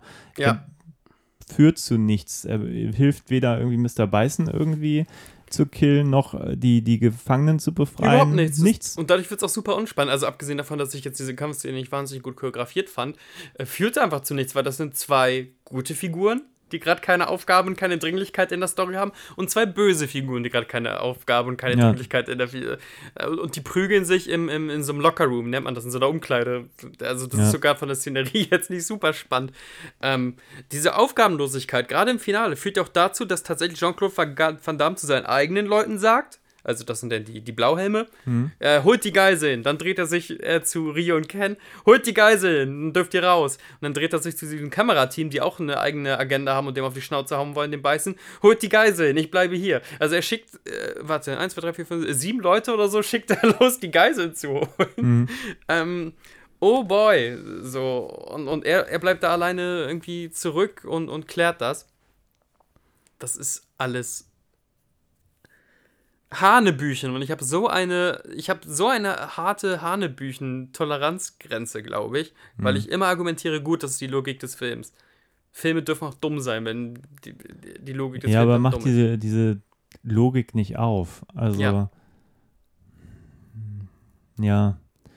Ich weiß nicht, der Film fühlte sich dann auch so unfassbar klein an. Du hast eben ja schon mal angesprochen, dass auch das UN-Lager aussieht wie so ein Platz, den sie bespielt haben. Ja, Und ja, das war auch so mein Eindruck. Obwohl der Film einige Set-Pieces sehen richtig, richtig teuer und fett aus. ich glaube auch, die waren stolz auf ihren Schwebestuhl im Hauptquartier des Oberbösen, so. Ich glaub, Ja, bestimmt. Und dann hat man aber so Momente, äh, dann werden die Rio und Ken irgendwie mit, mit den anderen Bösewichtern in so einem Last, äh, in so einen Lastwagen reingepackt und dann Mhm. Können die entkommen und normalerweise würde man sagen, okay, die haben dann einen Schlüssel, können sich irgendwie die Mhm. Handschellen aufmachen und so und warten dann aber ab, bis der Wagen losfährt Mhm. und dann kommt es zu einer Action-Szene, wo sie dann den Wagen übernehmen oder keine Ahnung und dann Ja. halt entkommen können und so. Nein, die steigen in den Wagen, äh, machen da drin sich die Handschellen auf, gleiche Szene wieder von außen, sie springen raus äh, und nehmen dann den Wagen und fahren weg. Und das ist aber so undynamisch, weil dieser Wagen sich eigentlich Ja. meines Erachtens in dem Moment schon hätte in Bewegung setzen müssen, damit es nicht so aussieht wie, ja, wie, wie, wie Schmierentheater, wie wir haben jetzt auch keine Zeit, wir müssen diese Szene schnell in den Kasten bringen. Also von dem, was Also- ich mir angelesen habe, und wir hatten ja auch mit extremem Zeitdruck ähm, zu kämpfen, der ganze Film, die ganze Produktion, kann ich mir halt echt vorstellen, dass ganz, ganz oft auch dieses blöde ähm, Zeltlager der Bösewichte, wo es zu, zu ganz schlechten Partyszene kommt, ey, dass das echt krass der, dem Zeitdruck geschuldet war. Ich glaube schon selber, dass das super unbefriedigend ist, aber die haben keine Zeit, so eine dreiwöchige ähm, Drehsession anzusetzen für so einen Lastwagen-Stunt-Setpiece. Da müssen sie halt, okay, dann kommt die wieder raus, dann schubst ihr zwei von diesen Soldaten in den Sand und Ja. dann ist die Sache erledigt. Nee, und das ist, finde ich, aber auch gerade in der ersten Hälfte wirklich ein Riesenproblem von dem Film. Ich meine, das Videospiel, es geht um Kämpfen. Ja, Der Film heißt Street Fighter. ja, ja. alle gucken den Film, weil man auch Kämpfe sehen möchte und dann wird also wirklich bestimmt eine halbe Stunde wird jedem Kampf aus dem Weg gegangen.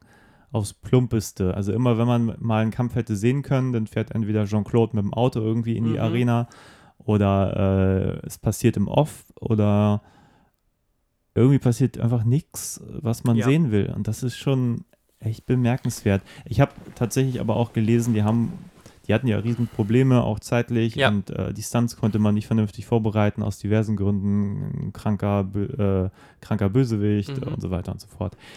Ähm, aber der Film hatte noch das andere Problem, um jetzt noch kleine Trivia zu bringen, den haben sie ähm, äh, zum Rating geschickt und er hat Ja. ein R-Rated bekommen. Und Ja. die wollten aber ein PG-13, um halt Jugendliche da reinzuholen. Dann haben sie relativ viele Kämpfe, die, also das, wo sie dann auch noch Nachdrehs für gemacht haben, irgendwie runterschneiden müssen und so. Ähm, und dann haben sie ein G bekommen, also für General Audience, Ja, also die harmloseste läppsch, Freigabe, die man kriegen kann. Und dann haben sie gesagt, nee, PG-13 sollten wir schon haben, wenn wir einen Kampffilm machen. Ja, Und haben dann wohl noch ein paar ähm, bisschen Bad Language von Van Damme wieder auch so reingeschnitten. unbefriedigend, ey. Ja, und eben auf, offenbar auch keine Kämpfe, keine Ahnung, ob das stimmt. Ähm, ja, genau, das war, also, wir haben ja auch rumgerätselt, warum das alles so unbefriedigend ist. Und klar ist, der, der Film wurde gerusht. Die sind schon verspätet in Produktion gegangen, mussten dann nochmal pausieren, dann mussten sie die ganze Produktion umziehen lassen. Und, äh, und sie mussten trotzdem, weil die japanischen Finanziers ähm, von Capcom nicht von dem Release-Date abgerückt sind, nicht um einen Monat, hier wird das so gemacht und teurer wird es erst recht nicht. Ähm, und dann natürlich die Sache mit dem, mit dem Rating, dass man manche Sachen dann so umgangen ist. Und ich habe halt noch ähm, gelesen, dass dieser, ähm, der Kampfchoreograf todesüberfordert war, weil ein, ein, ein großer Teil des Casts keinerlei Erfahrung mit den mit, mit Kämpfen hat. Leute wurden teilweise ja auch noch nicht mal gecastet, bevor sie dann da äh, nach Thailand gebracht wurden, wussten gar nicht, wem bringe ich bald das Kämpfen bei.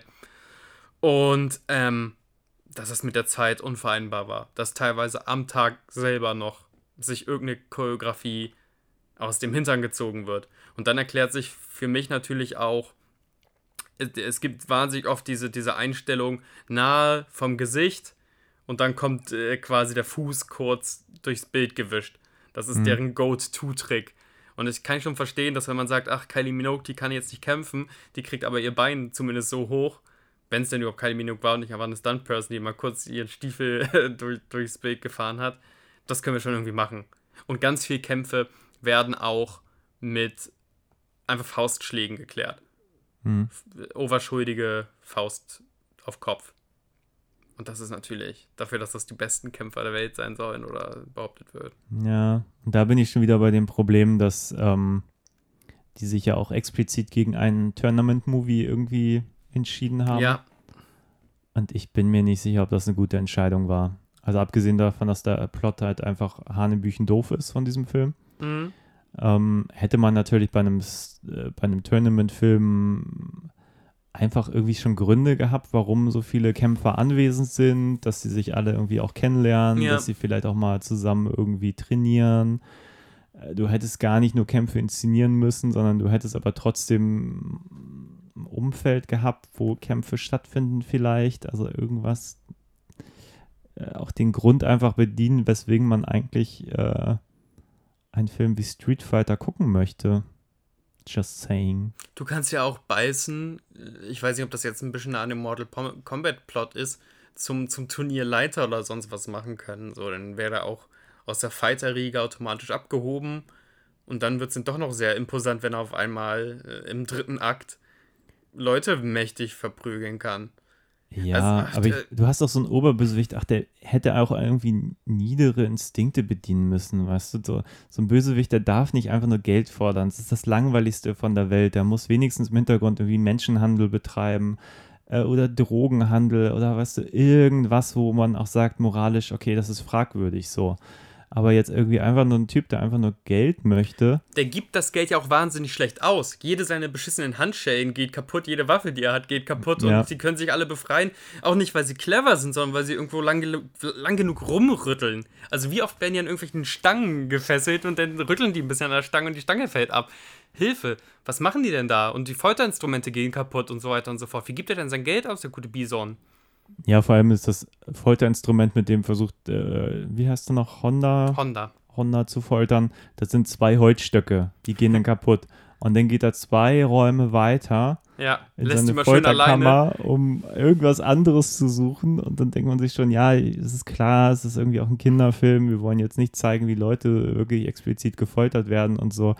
Aber ganz ehrlich, das ist irgendwie eine Folterkammer. Da müssen die Utensilien da irgendwo liegen. Oder es ist einfach so, ah, wer hat sich das ausgedacht? Das verursacht einfach Kopfschmerzen. Ja, das macht halt auch, auch dahingehend meine Theorie, äh, Beißen kriegt andauernd auf die Schnauze. Auch das macht Beißen schwächer. Also Ja. all diese Sachen machen, äh, machen im Endeffekt Beißen schwach. Und dann habe ich keinerlei Spannung mehr. Also jemand, der auch der schlechte Produkte kauft, jemand, der sich seine Basis nicht wirklich durchdenkt, jemand, der nur auf seinen komischen Stuhl abfährt. Das hat ja so eine Dr. Evil Austin Powers Sache, dass der irgendwas ganz Ja. toll findet, was er sich gerade neu gekauft hat und nur noch Auge dafür hat. Und dann macht das ja tatsächlich Austin Powers noch irgendwie besser, dass ich da einen Spannungsmoment habe, weil die Basis fliegt gleich in die Luft. Wir haben andauernd den Countdown und äh, äh, Austin Powers muss noch schnell mit seiner Liebelei in irgendwie so eine Notkapsel rein oder sowas. ja. Also dieser Spannungsmoment, der ist mit Austin Powers besser als jetzt in diesem Film. Ja, aber die Sache ist halt, in Austin Powers, die wissen halt, warum diese Bond-Bösewichte das machen. So, also Austin Powers trifft es halt wirklich. Mhm. Dr. Evil, es gibt ja auch diesen Gag, er will irgendwie ähm, Geld und das ist viel zu wenig und alle sagen so, ich müssen mehr verlangen. Ja, das ist Und- mit der Inflation und so. Ja, Ja. One Million Dollar und Ja. alle lachen sich tot. Ähm, aber äh, dem geht es halt nicht darum. Dem geht es halt wirklich nur irgendwie darum, die Welt zu erpressen und irgendwie, Mhm. weil das kann, irgendwie Laser auf, auf Delfine zu kleben und Ja. so. Also die Essenz aller dieser Bond-Bösewichter zusammen. Und wenn man mit so einer Agenda daran geht, dann macht es natürlich auch Sinn, alle Leute, die man jetzt schon wieder irgendwie in, ähm, gefangen genommen hat, erstmal so das Hauptquartier zu zeigen. So. ja. Aber wenn man diese Agenda nicht nach außen trägt, und eigentlich hat Raul Julia das ja so ein bisschen angelegt, Ja, der ist ja eigentlich so total extrovertiert. Nur offenbar war es dem Drehbuch nicht bewusst. Und also spielt er irgendwie stellenweise einen völlig extrovertierten, mit viel Pomp auf jeden Fall. pompösen Mhm. Oberbösewicht, nur um dann halt in anderen Szenen wieder total klein zu wirken, Ja. weil das Drehbuch ihm da nicht die Rolle zugesteht, die er eigentlich spielen müsste. So. Und wenn er natürlich mit dieser Agenda da jetzt auch die, die Gefangenen da durchführen würde und äh, nach dem Motto, ah, guck mal, was ich mir vieles ausgedacht habe Ja. und ihr seht das jetzt nur und sterbt noch nicht, weil ich das so gerne zeige. So. Ja, ja. ähm, dann macht das, macht das Spaß und äh, dadurch, dass im Film das nicht bewusst ist, und da sind wir, glaube ich, wieder bei diesem Camp, habe ich den Eindruck, das ist kein, der Film ist irgendwie auch deswegen nicht campy genug für mich, weil er sich dessen nicht bewusst ist. Der Guck mal, versucht ja. stellenweise einen ernsten Actionfilm zu erzählen, nur einfach nicht gut, um dann wieder albern zu wirken und aber also völlig ohne, ohne Sinn und Verstand in meinen Augen. Flash Gordon, können wir uns, glaube ich, beide darauf einigen, ist ein ziemlich campiger Film. Ja, Aber dieser Kaiser böse Ming. Kaiser Ming ist ja nicht Ja. ein Lappen, der, also, der dann inkonsequent zwar seine One-Liner droppt, aber nächstes Mal irgendwie komisch hinfällt oder äh, seinen abstrusen Drink mit Stachel, wo Stacheln aus dem Glas kommen, was super unbequem zum Trinken aussah im Übrigen, äh, um sich her schwingt. Also Persiflage und Camp ist was anderes. Camp darf sich der bunten Knalligkeit ein bisschen bewusst sein und das auch ausstellen. Und Persiflage veräppelt Mechaniken. Hm. Und hier macht der Film irgendwie beides, aber auch gleichzeitig nichts. Weil die Taktung von Momenten, wo man denkt, ach, es ist bewusst humoristisch angelegt, da, da sind die Gags zu weit auseinander. Also, dass ich auch denke, okay, ich kann das jetzt nicht als Persiflage auf Action-Tropes lesen. Und ich versuche das ja auch immer so zu lesen. Ich habe ja sogar äh, Predator humoristische Elemente angedichtet. Äh, oder bewusst Persiflage-Momente ange angedichtet. Und äh, ich, ich finde es immer noch toll, wenn er, wenn, wenn Raul Julia sowas sagt, wie von wegen, ey, für dich war es der größte Tag deines Lebens, der einschneidendste Tag deines Lebens, als äh, Beißen dein Leben gestreift hat. Für mich war es Dienstag. Toller Satz. ja. Riesen Performance. Riesengroß. Aber im nächsten Moment wird er halt von Chun-Li so dermaßen durch den Raum getreten und, und er, er muss ja sogar so wegkriechen. Schade. Ja, und das verstehe ich halt nicht. Er ist ja auch als Oberkämpfer kurz äh, angeteasert, aber Ja. dann bringt er die beiden, die ihn dann attackieren, auch total harmlos um und sagt so, hier, keiner ist mir gewachsen und so. Ja, Nur um dann eigentlich die ganze Zeit einzustecken und aber auch nie wirklich auszuteilen. Auch beim Endkampf kommt er irgendwann nur noch mit dummen Moves. Also noch nicht mal so, dass irgendwie Ja, der fliegt halt ungelenk einfach auf den Haupthelden immer zu. Also Ja. wirklich einfach nur. Also wirklich so Lineal. ungelenkt, dass er am Schluss auch relativ leicht dann auch besiegt wird, weil er Es wird einfach. erkannt, er wird zweimal wird äh, Jean-Claude getroffen und beim dritten Mal kann er den, äh, den Ball dann aus dem Park schlagen, sozusagen, um Ja. das mal mit Baseball zu vergleichen. Das Ja, ist schon hart einfallslos. Also ich, ich meine, irgendwie mit dem Wissen, dass die Produktion halt arg getroubled war, kann man das rational erklären. Andererseits denke ich mir, es hätte auch andere Lösungen gegeben, das alles ein bisschen in sich schlüssiger zu machen, bin ich felsenfest von überzeugt. Ich verstehe auch eine Troubled Production, aber eine Troubled Production heißt nicht, also du hast ja gerade die, die Szene angesprochen, wo Raul Jr. mal kurz als kaltblütiger Mörder äh, installiert werden soll. Hm. Erste Szene, er hält seine Geiselansprache, gut, verstehe ich, groß.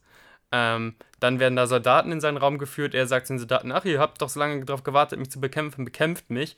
Und dann sind diese beiden Soldaten, die auf ihn losgelassen werden, zwei, einer ist so ein bisschen pummelig und der andere ist ein krasser Stock. Wäre da so Arnold Schwarzenegger, Kyle Rivers Leute auf ihn losgelassen worden und der kann dann mit irgendeinem Trick, weil er Großmeister des Magnetschienenkampfes ist, die besiegen. Ja. Verstehe ich. Wenn wir jetzt aber hier den Pummel aus der letzten Reihe auf Raul Julia zu, äh, loslassen und der schubst den quasi tot, mehr passiert nämlich nicht, der schubst ihn, dann hört Ja. man so ein Genickbruch-Geräusch, also nehmen wir an, die sind hinüber. Ach, das ist schon ein bisschen. Aber macht halt nichts. Es kommt ja auch kein Kampf zustande oder hat keinen, keinen geilen Special Move oder irgendwas so. Um dann aber auch dann zum Beispiel das Fass aufzumachen, dass eigentlich geil der ist, äh, der so offenbar seine Trophäe sein soll. Ja, Äh, nur damit dann der geil Charakter irgendwie diese Finte legt mit er, er tut so, als würde er sterben ja. und dann ist plötzlich diese Plot-Idee dahin. Und dann denkt man Glaubst du, sich, es aber sollte den warum. Zuschauer foppen? Glaubst du, der Zuschauer sollte im Kino. Du saßt ja sogar im Kino. Saßt du im Kino und hast gedacht, oh nein, wie können sie Jean-Claude Van Damme nach 15 Minuten aus dem Skript schreiben? Also ich glaube, Irritation hatte ich heute auch, weil ich mich auch nicht mehr dran erinnern konnte. Ja, Es war so, hä, okay, jetzt wird er erschossen, okay, dann kommt er wahrscheinlich wieder ins Krankenhaus und dann ist er gleich wieder, ja. wieder fein. Und dann erinnert man sich, ja, aber die wollten ja die anderen beiden da als Undercover-Agenten einschleusen und dann war es irgendwie klar. ja. Aber ich meine, der Film ist auch so, so blöd inszeniert an einigen Stellen. Ich meine, wenn dann Chang Li ins Gebäude läuft und ich weiß gar nicht, was sie genau macht, ist auch egal. Sie folgt irgendeinem zum Signal. Sender, ja. Genau, und dann landet sie da in der, in der Leichenschau und dann liegt da eine Leiche und dann macht sie es auf, dann ist das hier geil. Ja, also Jean-Claude Van Damme, und in dem Moment kommt er hoch nach dem Motto Surprise, Surprise, Ja. soll einen auch noch überraschen und denkt sich so, Lagst ernsthaft du da vier Stunden, hast du darauf gewartet, dass jemand einbricht? Also oder? ganz offenbar, genau, lag diese Figur da stundenlang, auch noch mit diesem, diesem Farbgürtel Ja. um den Bauch, Ja, nur um zu sagen, hey, äh, das war alles nur fingiert, lieber Zuschauer, und hier ist noch der Farbbeutel in meinem Bauch und den nehme ich jetzt ab. Und während die Uhr tickt, ne? Während die Geiseluhr weiter tickt, hat äh, Jean-Claude Van Damme den 72 Luxus, Stunden, sich vier Stunden ja, auf die Trage in die. Leichenkammer zu legen, in der Hoffnung, dass da vielleicht jemand kommt. Ja, und ich dachte auch, wo hat denn Jean-Claude Van Damme das Hoheitswissen her, dass nur Jean-Claude Van Damme mit einem Superboot den angreifen kann? Also warum ist das denn so, so tragisch, dass jetzt geil tot ist? Hat das da irgendwas gelockert? Haben die ihnen gesagt, okay, dann lassen wir die Flanke offen, weil Jean-Claude Van Damme Nicht, ist ja dass ich tot? wüsste. Also, dann ist das ja alles vollkommen auch in der Logik des Films total hinfällig. Ja, in meiner Logik war das eigentlich nur das Vehikel, um die beiden äh, da einzuschleusen unter die Bösewichter. Also Weil das so war, Rio Props, du Ken. hast jemanden erschossen, du gehörst zu uns. Nein, doch. Nee, aber ich hatte den Eindruck, das war ja dieser Moment, wo äh, Rio und Ken fl Mhm. Ja, ja, flüchten genau. können mit den Bösewichtern, dass das eigentlich der das Vehikel war, um die da undercover in die Gangsterbande einzuschleusen. Andererseits sind die ja auch alle schon in Gewahrsam gewesen. Also ich Ja. verstehe die Logik auch gar nicht, was die eigentlich wollten. Also offenbar wollten sie die ja zu Mr. Bison bringen, weil sie dann dachten, dass der Gangsterboss da mit denen da gemeinsame Sache macht. Aber dadurch, dass diese ganzen Charaktere ja auch dann dort kein, keine Funktion mehr erfüllen, ist es wirklich alles hinfällig. Also es, ist, es fällt in sich zusammen wie ein Kartenhaus. Jede Logik des Films ist zu dem Zeitpunkt schon komplett Quatsch. Genau wie die Logik von äh, Chun-Li, unser weiblichen Heldencharakter, ähm, sich irgendwie bei Bison zu rächen durch, durch so ein Attentat. Die möchte ihm auf einem großen Waffenbazar in die Luft sprengen, Hm. sagt das aber vorher irgendwie an. Also macht sie noch die Mühe, eine Videomessage Bison zukommen zu lassen. Und ähm, hat so einen Laster mit C4 ausgestattet und der Laster fährt dann unter Schrittgeschwindigkeit auf Bison zu und, und Bison hat einfach gar keine große Mühe, wegzugehen. Und das ist jetzt sehr, sehr nitpicky, aber das ist halt auch alles so, so wahnsinnig bescheuert, wenn du, wenn du jetzt wirklich diesen Menschen aus dem Leben befördern willst, wenn du quasi ein Bombenattentat auf einen großen bösen Diktator machen willst, dann schick dem nicht vorher eine WhatsApp-Video-Message. Ja. Es ist, äh, und dann, dann, ach, das auch, dass das denn von Chun-Li irgendwie der Plan ist, dass sie total harmlos aussieht, dann kann sie die Handschellen zerreißen und ihn so richtig wegkicken. Hm. Also, die haben ja die Ming Wang schon versucht, ähm, zu, zu einer Badass-Figur zu machen. ja. Aber das ist alles so, so, so. Das, der Film ist einfach, tut mir leid, hirnrissig. Inkonsequent.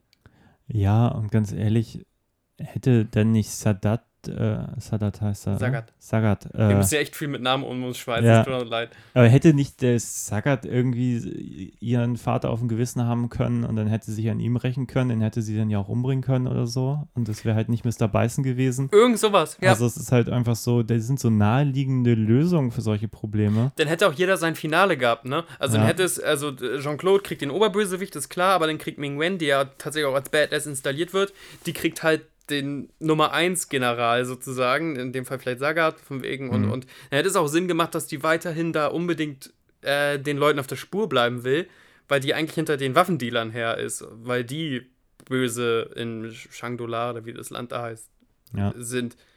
Wäre viel, viel besser. Du kriegst da ein Finale, äh, Jean-Claude gegen Bison, die prügeln sich, Schnitt auf, äh, Sagat und ähm, Chun-Li prügeln sich. Ja. Schnitt auf, die beiden Dullis da, Ken und Rio, möchten irgendwie raus. Schnitt auf, äh, aus irgendwelchen Gründen müssen Sankiev und Honda gegeneinander kämpfen.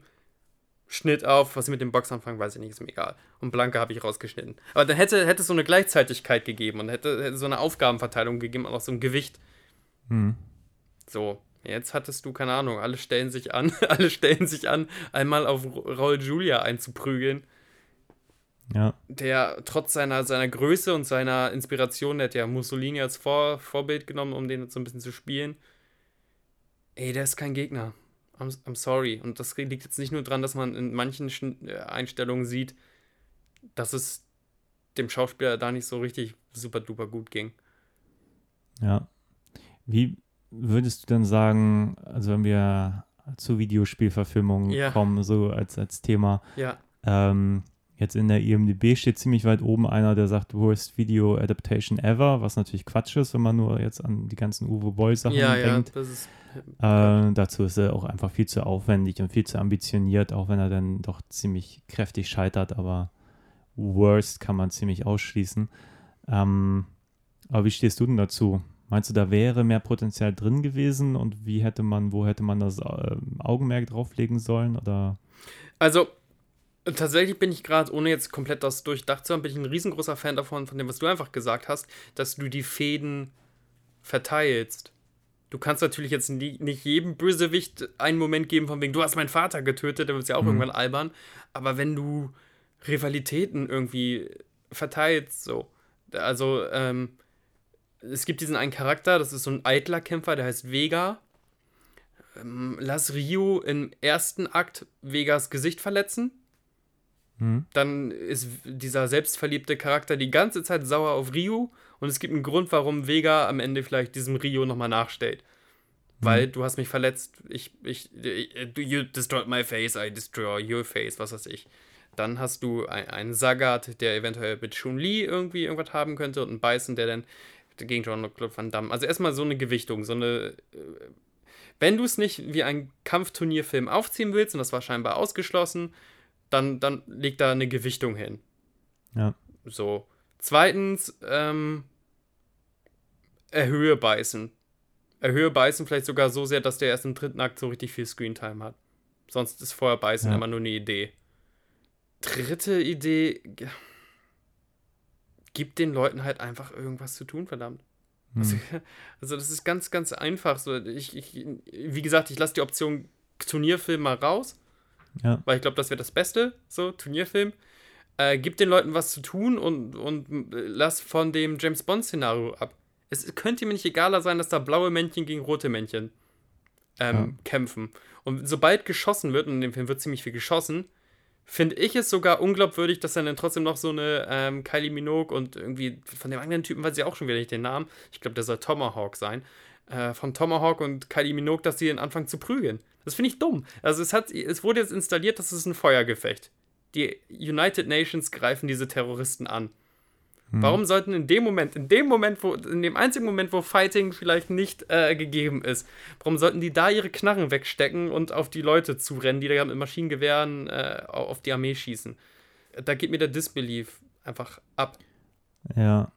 Hast Ja. du denn Ideen, wie man Street Fighter reparieren kann und nicht ähm, nichts in einen Turnierfilm verwandeln?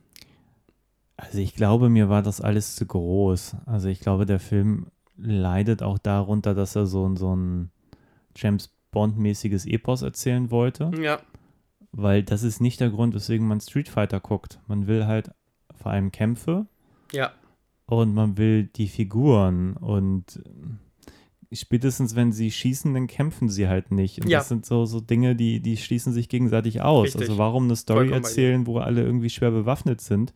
Ähm, da wäre jeder Plot besser, wo irgendwie Leute irgendwie undercover irgendwo rein müssen, vielleicht auch noch durch äh, Waffenkontrollen, dass Mhm. du einfach auch gar nicht erklären musst, warum jetzt alle nicht schwer bewaffnet sind, sondern irgendwie äh, Faustkampf machen, weil dann können sie den, den, den Bewaffneten dort die Waffen wegschlagen oder keine Ahnung. ja. Und dann hast du gar nicht die Situation, dass eigentlich alle irgendwie sagen, hier und jetzt alle 100 Leute, die um uns rumstehen, die gehen jetzt mal aus dem Raum und wir äh, tragen das jetzt mit Fäusten aus. Das ist halt auch so, Da hätte auch irgendein anderer General auf der, denselben Rang wie Geil, hat auch ihm gesagt, nein, wir nehmen den jetzt fest. Genau. Du, wir lassen doch nicht jetzt macho-mäßig. Nur weil du dir die schusssichere Weste ausgezogen hast, lassen wir dich doch jetzt hier nicht allein irgendwie im Faustkampf. Nope. Es gibt auch keine Dringlichkeit von wegen, geht vor, weil hier geht gleich alles hoch. Jedenfalls zu dem Moment noch nicht. Ähm, das ist wirklich so, geht schon mal vor, ich, ich prüge den alten Mann jetzt hier noch tot. Und das ist, das ist so dermaßen blöd. Ich habe gerade noch gedacht, ich finde diese Vermischung Street Fighter meets Apocalypse Now ganz cool. Dann können wir auch im, im thailändischen Dschungel bleiben und Beißen ist quasi der Führer einer okkulten Sekte, wo auch Zangief Ach so. und sowas äh, dazugehören und, und Geil muss da quasi undercover rein. Und dann gibt es schon gute Gründe, dass die vielleicht sich in der schönen Tempelanlage mal ein bisschen schwitzen, prügeln müssen. Aber das sind äh, alles äh, so Gedanken. Was ich schön fand an dem Film ist ja tatsächlich, dass die Charaktere so eine Transformation machen. Also am Anfang sind die alle noch in Zivilistenklamotten und am Ende sind sie alle gefühlt in ihren Superheldenanzügen. Also auch der Honda ist am Ende dann äh, der Sumo-Ringer und der Zangief zieht sich dann end endlich diesen, der, diesen Overall aus und wird zum russischen Ringer, soll das, glaube ich, sein. Ähm, Blanka, um, umso weniger man über den verliert, umso besser, aber er ist mutiert, er ist fertig. Also alle Charaktere sind am Ende fertig gebacken. Ja, ja, der Blanka sieht so ein bisschen aus wie ähm, Luferino an Hulk äh, meets äh, Pumuckl. Aber einmal echt äh, so ein halber Luferino nur. Ja, so ein halber Luferino, aber dann mit orangen Pumuckl-Haaren. Das ist wirklich fürchterlich. Es, es ist so doof. Ja, und du hast ja am Ende auch den Professor, der einfach dann keine Haare hat, weil seine Videovorspiel, äh, vor, sein Videospielvorbild auch keine Haare hat, aber das wurde jetzt auch nicht so richtig krass erklärt. Hat er irgendwas auf den Kopf gekriegt, dass ihm die Haare rausgefallen sind oder so? Keine Ahnung. Okay. Ich kann mich auch an den gar nicht im Videospiel erinnern. Doch, das ist der Typ, der so seine Arme ganz lang machen konnte. Ah, okay. Da, Dalim, Salim, Dalim, ähm, der hat Ja. schon. Achso, es gibt der, aber der hat ja hier gar keine, gar keine Skills. Nö. Nö, Okay. aber eine Glatze und ist auch so grob indisch. Reicht. Ah. Okay. Ist genug.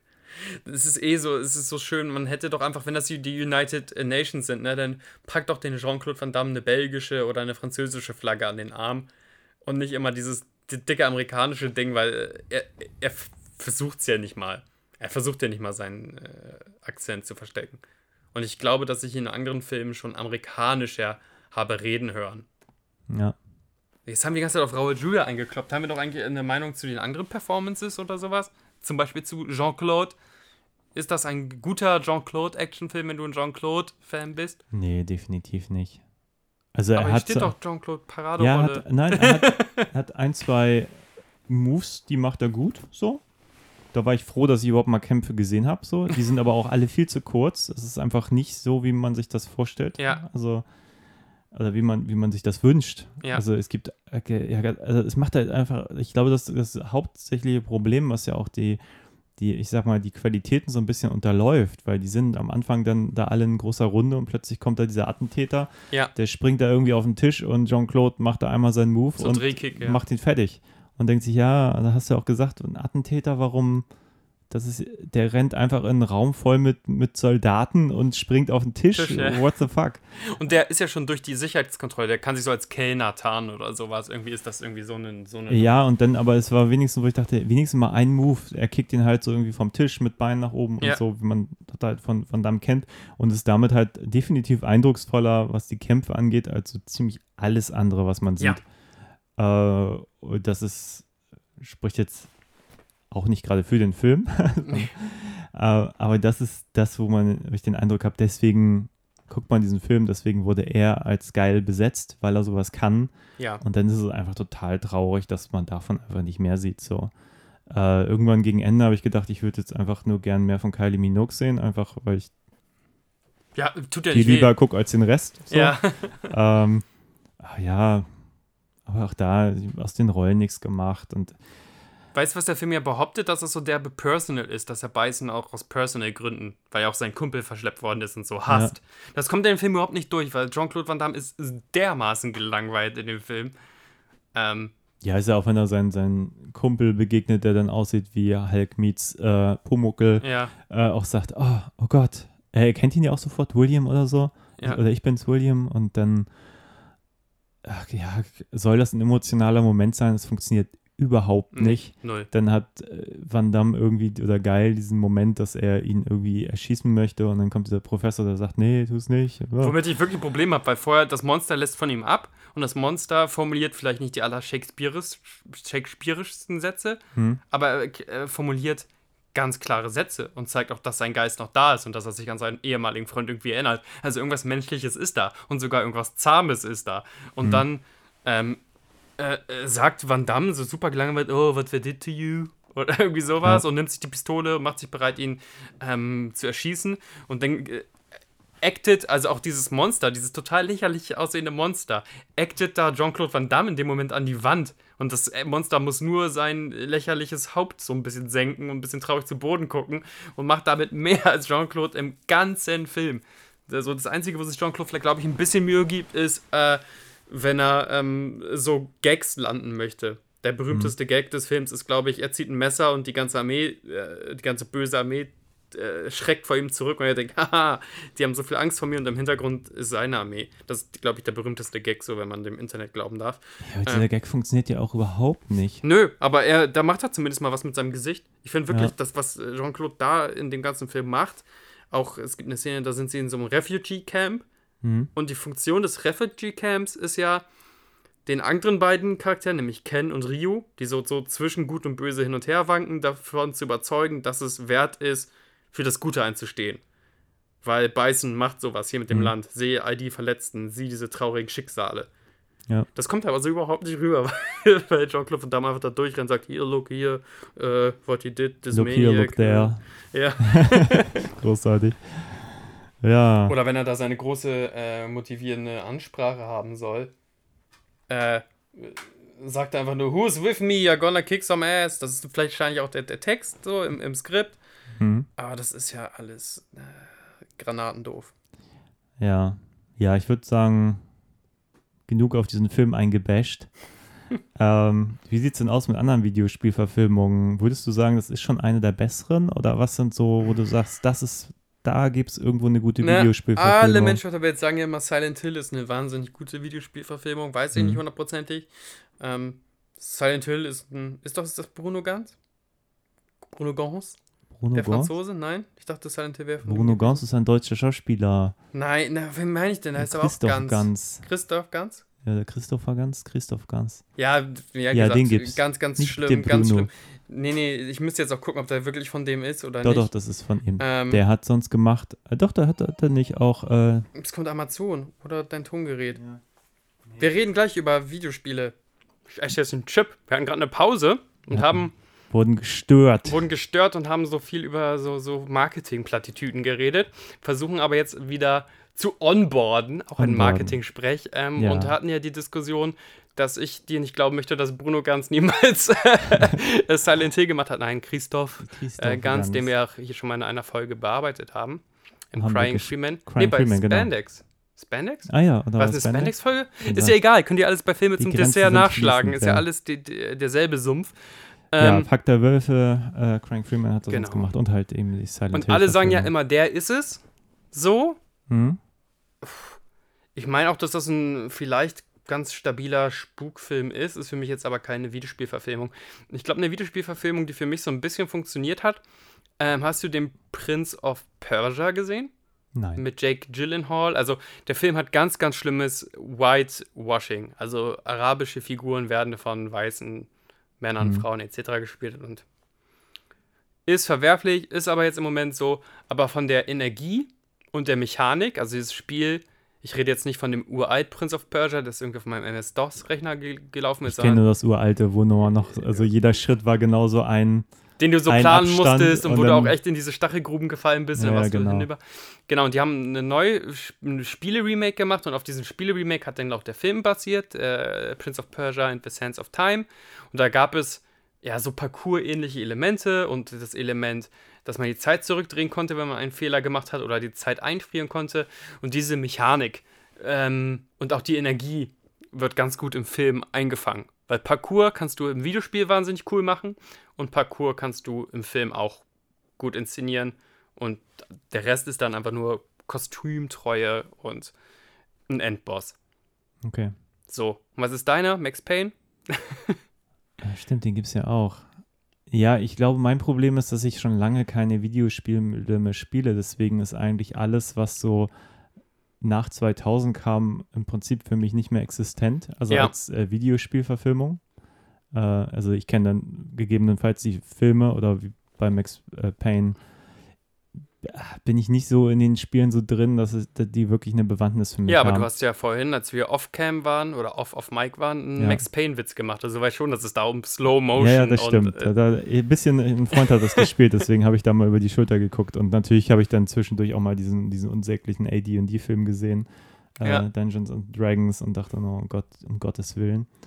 Ähm, nee, äh, deswegen tue ich mich ein bisschen schwer. Ich habe mehr die aus den 90ern im Kopf und da muss man sagen, da ist jetzt Mortal Kombat schon gar nicht so schlecht und natürlich denke ich auch an Silent Hill und ich denke halt eigentlich auch an die Resident Evil-Reihe, die jetzt ja auch sehr davon entfremdet. Ja. Ich glaube, im ersten Moment war ich da auch ein bisschen enttäuscht. Im Nachhinein habe ich äh, dann doch deren Qualität gesehen. mhm. Aber ich muss auch sagen, die wirklich, wirklichen Highlights, also wo man wirklich sagt, das ist der Film, die gibt es für mich gar nicht so. Und ich finde es auch eigentlich schade, dass die Sachen, wo ich sagen würde, die würden sich voll eignen für eine wirkliche Verfilmung, es einfach nie jemand versucht hat. So Maniac Mansion, also eigentlich das ganze LucasArts-Zeug. Ach so, du meinst, weil Ähm, das so Adventures sind, dann muss man das Adventure nur nacherzählen. Du kannst Monkey aber mit Island. Tempo, äh, weil es ja ein Click-Adventure war, deswegen kannst du als Filmemacher noch die Leerstellen füllen, was Dynamik, Tempo, Action-Szenen angeht. Und der Rest sind die Rätsel und die Charaktere, die man übernimmt. Ja, also müssen glaub- wir die Ak- Charaktere nirgendwo anders reinsetzen oder müssen wir versuchen, die Mechanik des Spiels zu übersetzen? Ja, das ist die Frage. Also ich glaube, ich kann mir am ehesten solche Filme, äh, solche Spiele verfilmt vorstellen, die eh schon sehr filmisch sind. Ja. Also, was weiß ich, wenn man jetzt noch weiter zurückgeht, Loom vielleicht, LucasArts Ja. oder im Prinzip auch die ganze Larry-Reihe von Sierra oder überhaupt diese äh, solche Sachen, die einfach so, so, schon so den Inhalt mitbringen. So ein House of the Dead, einfach nur 3D-Ballerspiel oder jetzt auch ein Street Fighter, da tue ich mich grundsätzlich schon ein bisschen schwerer, da wirklich den, den filmischen Plot herauszukristallisieren, um was es da nachher gehen kann. Ja, ähm, aber zum kannst. Beispiel dagegen würde ich jetzt sprechen wollen und sagen, wenn es schon krass filmisch ist, warum brauchen wir denn noch eine filmische Adaption? Einfach nur um ein neues Zielpublikum zu erreichen? Also kennst du die Videospiele von Hideo Kojima, der zum Beispiel Metal Gear Solid und so gemacht hat? Achso, ja, klar. Extrem filmische Sachen, auch mit, Mhm. mit Twists and Turns und äh, Death Stranding hat er jetzt letztens rausgebracht, wo er sogar seine Vorliebe für Hollywood äh, im freien La äh, Lauf lässt, weil der Nicholas Winden Refn und ähm, Guillermo del Toro und wie heißt der Typ aus The Walking Dead, äh, der ähm, Daryl spielt. Also da spielen halt Schauspieler wirklich mit und performen und, und die Zwischensequenzen sind wahnsinnig lang und teilweise toll gedreht. Ich glaube sogar Conan O'Brien hat in Death Stranding einen Cameo-Auftritt, also kurioser Sidekick. Und der denkt schon so filmisch, dass ich denke so, ich brauche gar nicht mehr eine äh, Adaption der Mechanik, weil hier haben die sich gegenseitig eingeholt. Mhm. Dann würde es nur darum gehen, marketingmäßig neue Zielgruppen für das Branding zu kriegen. Das finde ich dann auch irgendwie uninteressant. Ja, ich glaube, mein Gedanke geht da mehr hin, das äh, für die Nachwelt zu erhalten. Ja, wenn ich so ein Du ganz dich an wie Indiana Jones, ey. Das muss für die Nachwelt Nein, aber ich meine wirklich, Indiana Jones 4 als Computerspiel war der viel bessere Ja. Film als Ja. der Film, der später dann Teil 4 werden sollte. Und dann frage ich mich natürlich schon, warum sehen wir dann nicht im Kino bitte auch The Fate of Atlantis, sondern den Schmarren da. Ähm, Aber Tomb Raider beispielsweise war total unnütz, da eine Filmadaption zu machen, weil die, das neueste Videospiel zumindest, ne, was so ein bisschen mehr in Richtung Survival geht, mhm. äh, schon stabile Nummer war. Ich weiß nicht, ob du was von Lara Crofts Wandlung so mitbekommen hast. Du, du guckst mich so leer an. Ich habe mal das äh, ganz früh so ein bisschen gespielt und dann auch den, den äh, ähm, ah, wie heißt sie? Äh, Angelina Jolie-Film gesehen. Genau, den gibt's ja jetzt. Ich hätte mir das Remake angeguckt, wenn er auf Amazon nicht nur in Deutsch verfügbar wäre. Der war im Prime Wieder drin. Diss. Nur Ja. Deutsch, das ist zum Kotzen. Naja, also der, der Videospielfigur, äh, der sehr kurvigen Videospielfigur, die einfach nur rumhopsen müsste und mit so einem breiten Gürtel mit zwei Pistolen durch die Gegend schießt. Und darum ging es dann, eine Story zu bauen, eine filmische Story Ja. zu bauen und die Mechanik gut umzusetzen. Ein bisschen Rätsel lösen, ein bisschen muss auch Lara Croft hopsen und ein bisschen muss sie schießen. Und mit Ja, Angelina Jolie auch ganz gut besetzt. Und äh, die, die Videospielreihe hat sich dann dahingehend entwickelt, dass Lara Crofts Brustumfang geschrumpft ist und man Mhm. sie nicht immer nur so in dieser Hotpants-Optik verfolgt hat, sondern dass sie dann einfach eine sehr zerbrechliche Figur war. Mhm. So zerbrechlich, wie man sein kann, wenn man im Videospiel bestimmt mindestens 50 Leute umlegt. Aber trotzdem, die war zerbrechlicher so und alles konnte dein letzter Schritt sein und es war sehr auf Survival getrimmt und auf auch Überlebensverzweiflung. Und das direkt in Film wieder zurück zu übersetzen, das fun funktioniert für mich nicht. Also ich habe da keinen Mehrwert. Okay. Naja, ich meine, grundsätzlich zu sagen, also so wie wir jetzt gerade davon reden, welches Videospiel sollte mal ein Film werden, ist natürlich sozusagen, ja, welcher Roman sollte mal ein Film werden. Ja, Da gibt es einfach sehr, sehr viele. Vieles ist unterschiedlich. Ich glaube, vieles ist aus unterschiedlichen Gründen interessant. Ich glaube, grundsätzlich bei Videospielen ist das Problem, dass Sachen, die einfach vor, weiß nicht, 25 Jahren, 30 Jahren irgendwie populär Ja. waren, mittlerweile einfach nicht mehr so leicht verfügbar sind, einfach zu spielen. Natürlich kann man sich irgendwie einen Emulator installieren und das in ehemaliger EGA, VGA, sonst was Grafik spielen. Äh, wenn es nicht gerebootet wurde, wenn es nicht neu aufgelegt wurde, dann ist natürlich die Frage auch, wie das neu aufgelegt wurde, wenn überhaupt und so weiter und so fort. Äh, keine Ahnung, wenn ich jetzt so an alte Ballerspiele denke, dann ziehe ich das alte Wolfenstein 3D immer diesen späteren Wolfensteins vor, weil ich das Mhm. einfach viel besser finde, ohne diese Fantasy-Elemente da drin, sondern einfach nur äh, Amerikaner, Schloss Wolfenstein und bringt Nazis Ja. und Schäferhunde um. Liegt mir viel mehr als dann noch mit dem ganzen Kram, den sie da noch hinzuaddiert haben. So. Ich finde ja immer. äh, Und wäre auch ein gutes, gutes, guter Film, glaube ich. Äh, funktioniert so. Ja, BJ Blazkowicz. Overlord hat es ja zum Beispiel im Prinzip, hat das ja versucht. Ist das ja, ja, genau. Also BJ Blazkowicz, in welcher Form auch immer, drin. ist, ist, okay. Muss man überlegen, welche Interpretation man dann nimmt, weil der ja doch auch einen sehr differenzierten Charakter hat, von bis zu gar keinem Charakter. Aber eine geile Doom-Verfilmung zum Beispiel, nicht dieser Quatsch hier mit äh, The Rock. Äh, hätte man einfach geiler machen können. Ja, unbedingt bin ich voll bei dir, aber ne, was eine Videospielverfilmung niemals haben wird, was ein Videospiel immer hat, ist das Prinzip äh, der selbstgeschriebenen Narrative. Wir lieben Videospiele auch für den Moment, wo wir mit dem letzten Lebensbalken den großen Boss legen. Oder wo wir in der letzten Minute bei Fortnite oder sonst was äh, Gamer 99 abschießen. Also Geschichte, so Sch Schlachterzählungen, die wir dann den anderen Gamern mitteilen müssen oder können. Das ist Ja. unsere Geschichte. Ich dachte, ich schaffe diesen Sprung nicht, aber dann habe ich ihn doch geschafft, weil ich habe ja gerade erst mein Doppelsprung-Feature unlocked. Und das kannst du natürlich niemals in, im, im Film haben. Beim Film bist du halt viel zu passiv und dir ist das dann auch egal, wenn Michael Fassbender vom Kirchturm springt. Auch wenn du das Motiv wieder erkennst, sagst, ach, das ist ja Assassin's Creed, genauso sieht das auch aus. Aber Hm. es hat halt nicht diesen, diesen Herzschlag-Moment, wo- sich Prügelspiele ein bisschen eignen dahingehend ist, wenn Charaktere die Moves nachmachen. In einem Mortal Kombat, wenn, wenn der Sub-Zero zum ersten Mal seinen Eisstrahl macht oder, sa- oder Scorpion mit so einer Nadel aus dem Arm sein Get Over hier macht. Und da sind wir, sind wir ja hier auch wieder schön bei Street Fighter. Das Ja. Problem ist, glaube ich, es gibt einfach noch keine geile Verfilmung eines Prügelspiels. Und das ist schade, weil ich habe neulich, habe ich äh, im Vorfeld, glaube ich, erzählt, Mhm. habe ich bei YouTube so ein äh, Video gefunden von den Originalkämpfern, die sie gefilmt haben Mhm. für das Original Mortal Kombat. Ja. So. Und ich habe, habe ich das hier vor Mikro eben erzählt? Weiß ich nicht. Ich glaube, du hast es gesagt, aber du hast es nicht ausgeführt, nur angesprochen. Und auf jeden Fall habe ich diese Momente, die ich aus dem Videospiel kenne, in diesen Bewegungen sofort gesehen. Also Ja. wirklich sofort. Ähm, weil ich das Spiel halt einfach damals so unfassbar häufig gespielt habe und das Mhm. war sofort drin. Und ja, und ich meine, die Essenz eines Prügelspiels ist das Prügeln. Und wenn du das als Film machst, dann soll es verdammt nochmal um Kämpfe gehen. Und ich glaube, solche Momente, ja, müssten in irgendeiner Art und Weise auch die, die Essenz sein. So, ich meine, klar, es gibt genug Filme, die im Prinzip die Dramaturgie eines Videospiels haben, sei es jetzt Ja. irgendwie The Raid 1, 2 ähm, oder auch Judge Dredd zum Beispiel, also das, das äh, Remake, also Ja. die neue, neue Version Dredd einfach nur. Äh, ist ja im Prinzip auch Bösewicht ist ganz oben im Gebäude, wie bei The Raid Und, und, ich kämpfe mich vor, das Level für Level. Ja, ab dafür, so. Ist ja im Prinzip wie ein Videospiel. ja und dann, Bloodsport ist eine Videospielverfilmung im Grunde.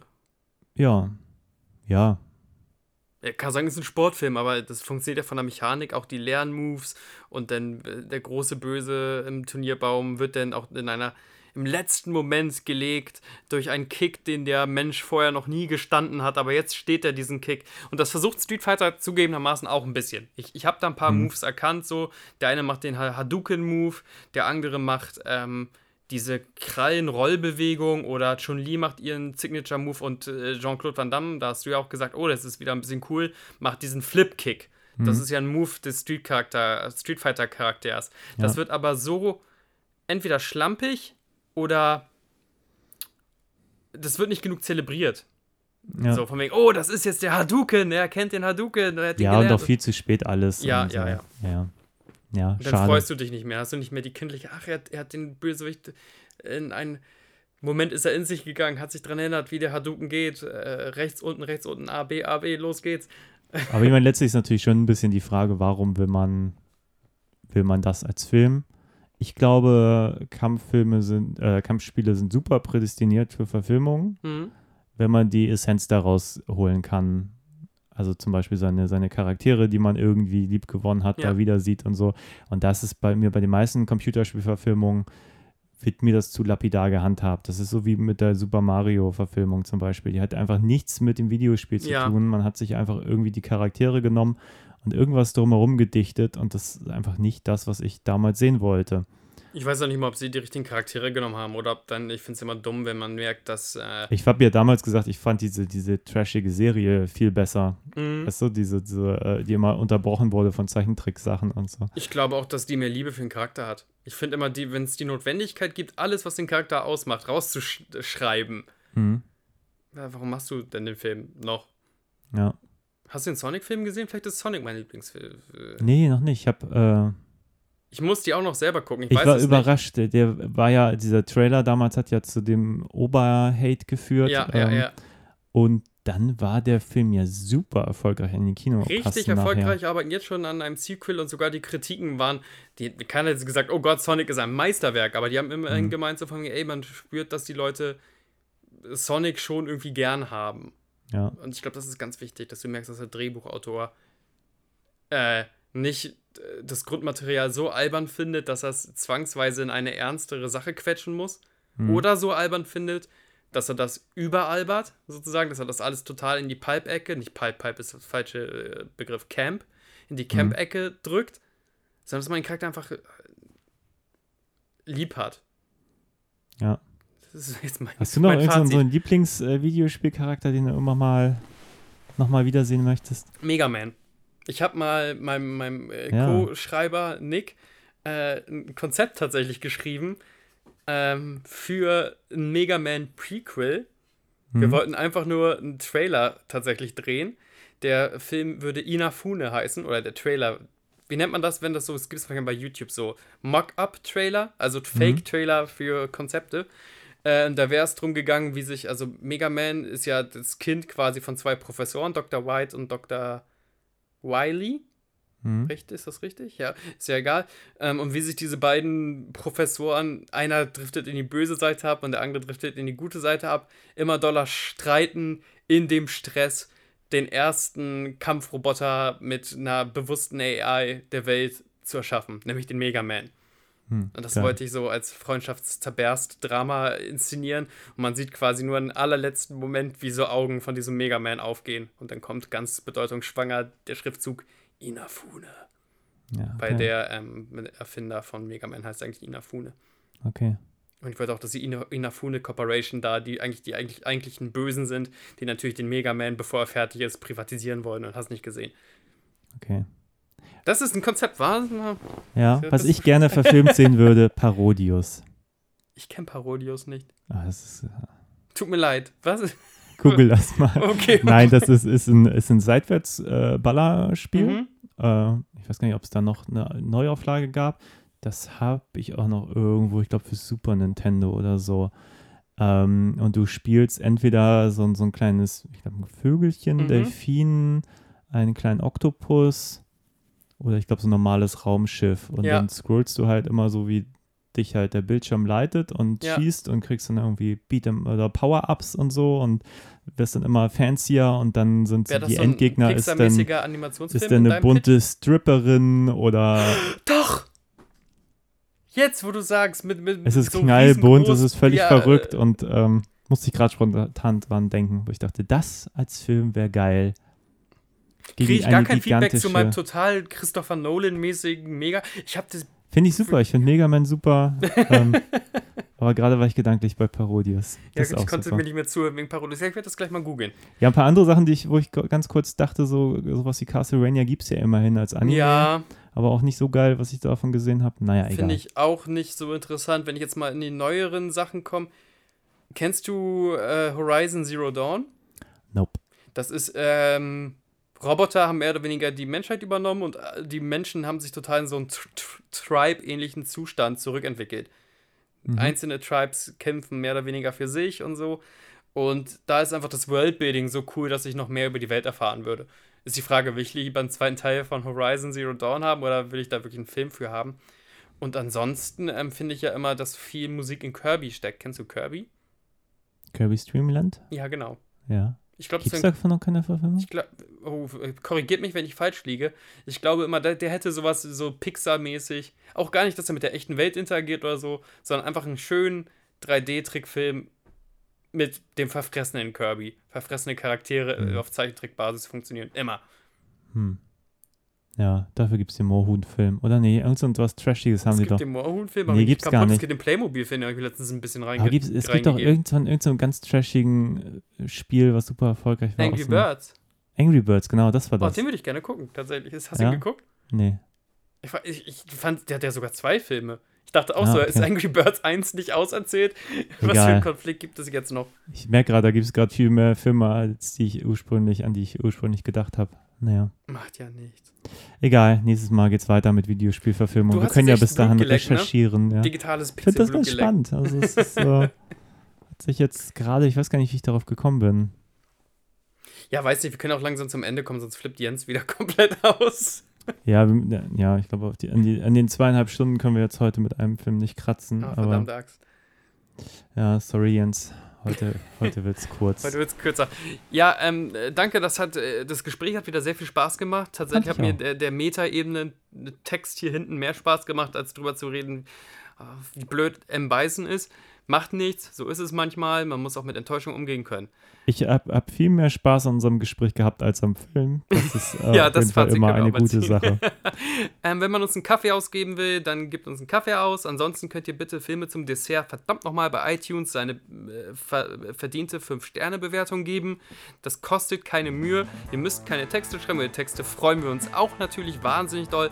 Aber jeder Mensch, der jetzt ein iPhone in der Hand hält, um diesen Podcast auszumachen, gibt doch 5 Sterne bitte. Genau. Und Das sagt es super. auch alles äh, euren Freunden und Bekannten. Genau. Und liked und shared und liked und shared und äh, Und diskutiert mit. kommentiert und Feedback ist erlaubt. macht irgendwas. Und habt ein, bleibt gesund und habt ein schönes Leben. Ja. Auf Wiedersehen. Tschüss.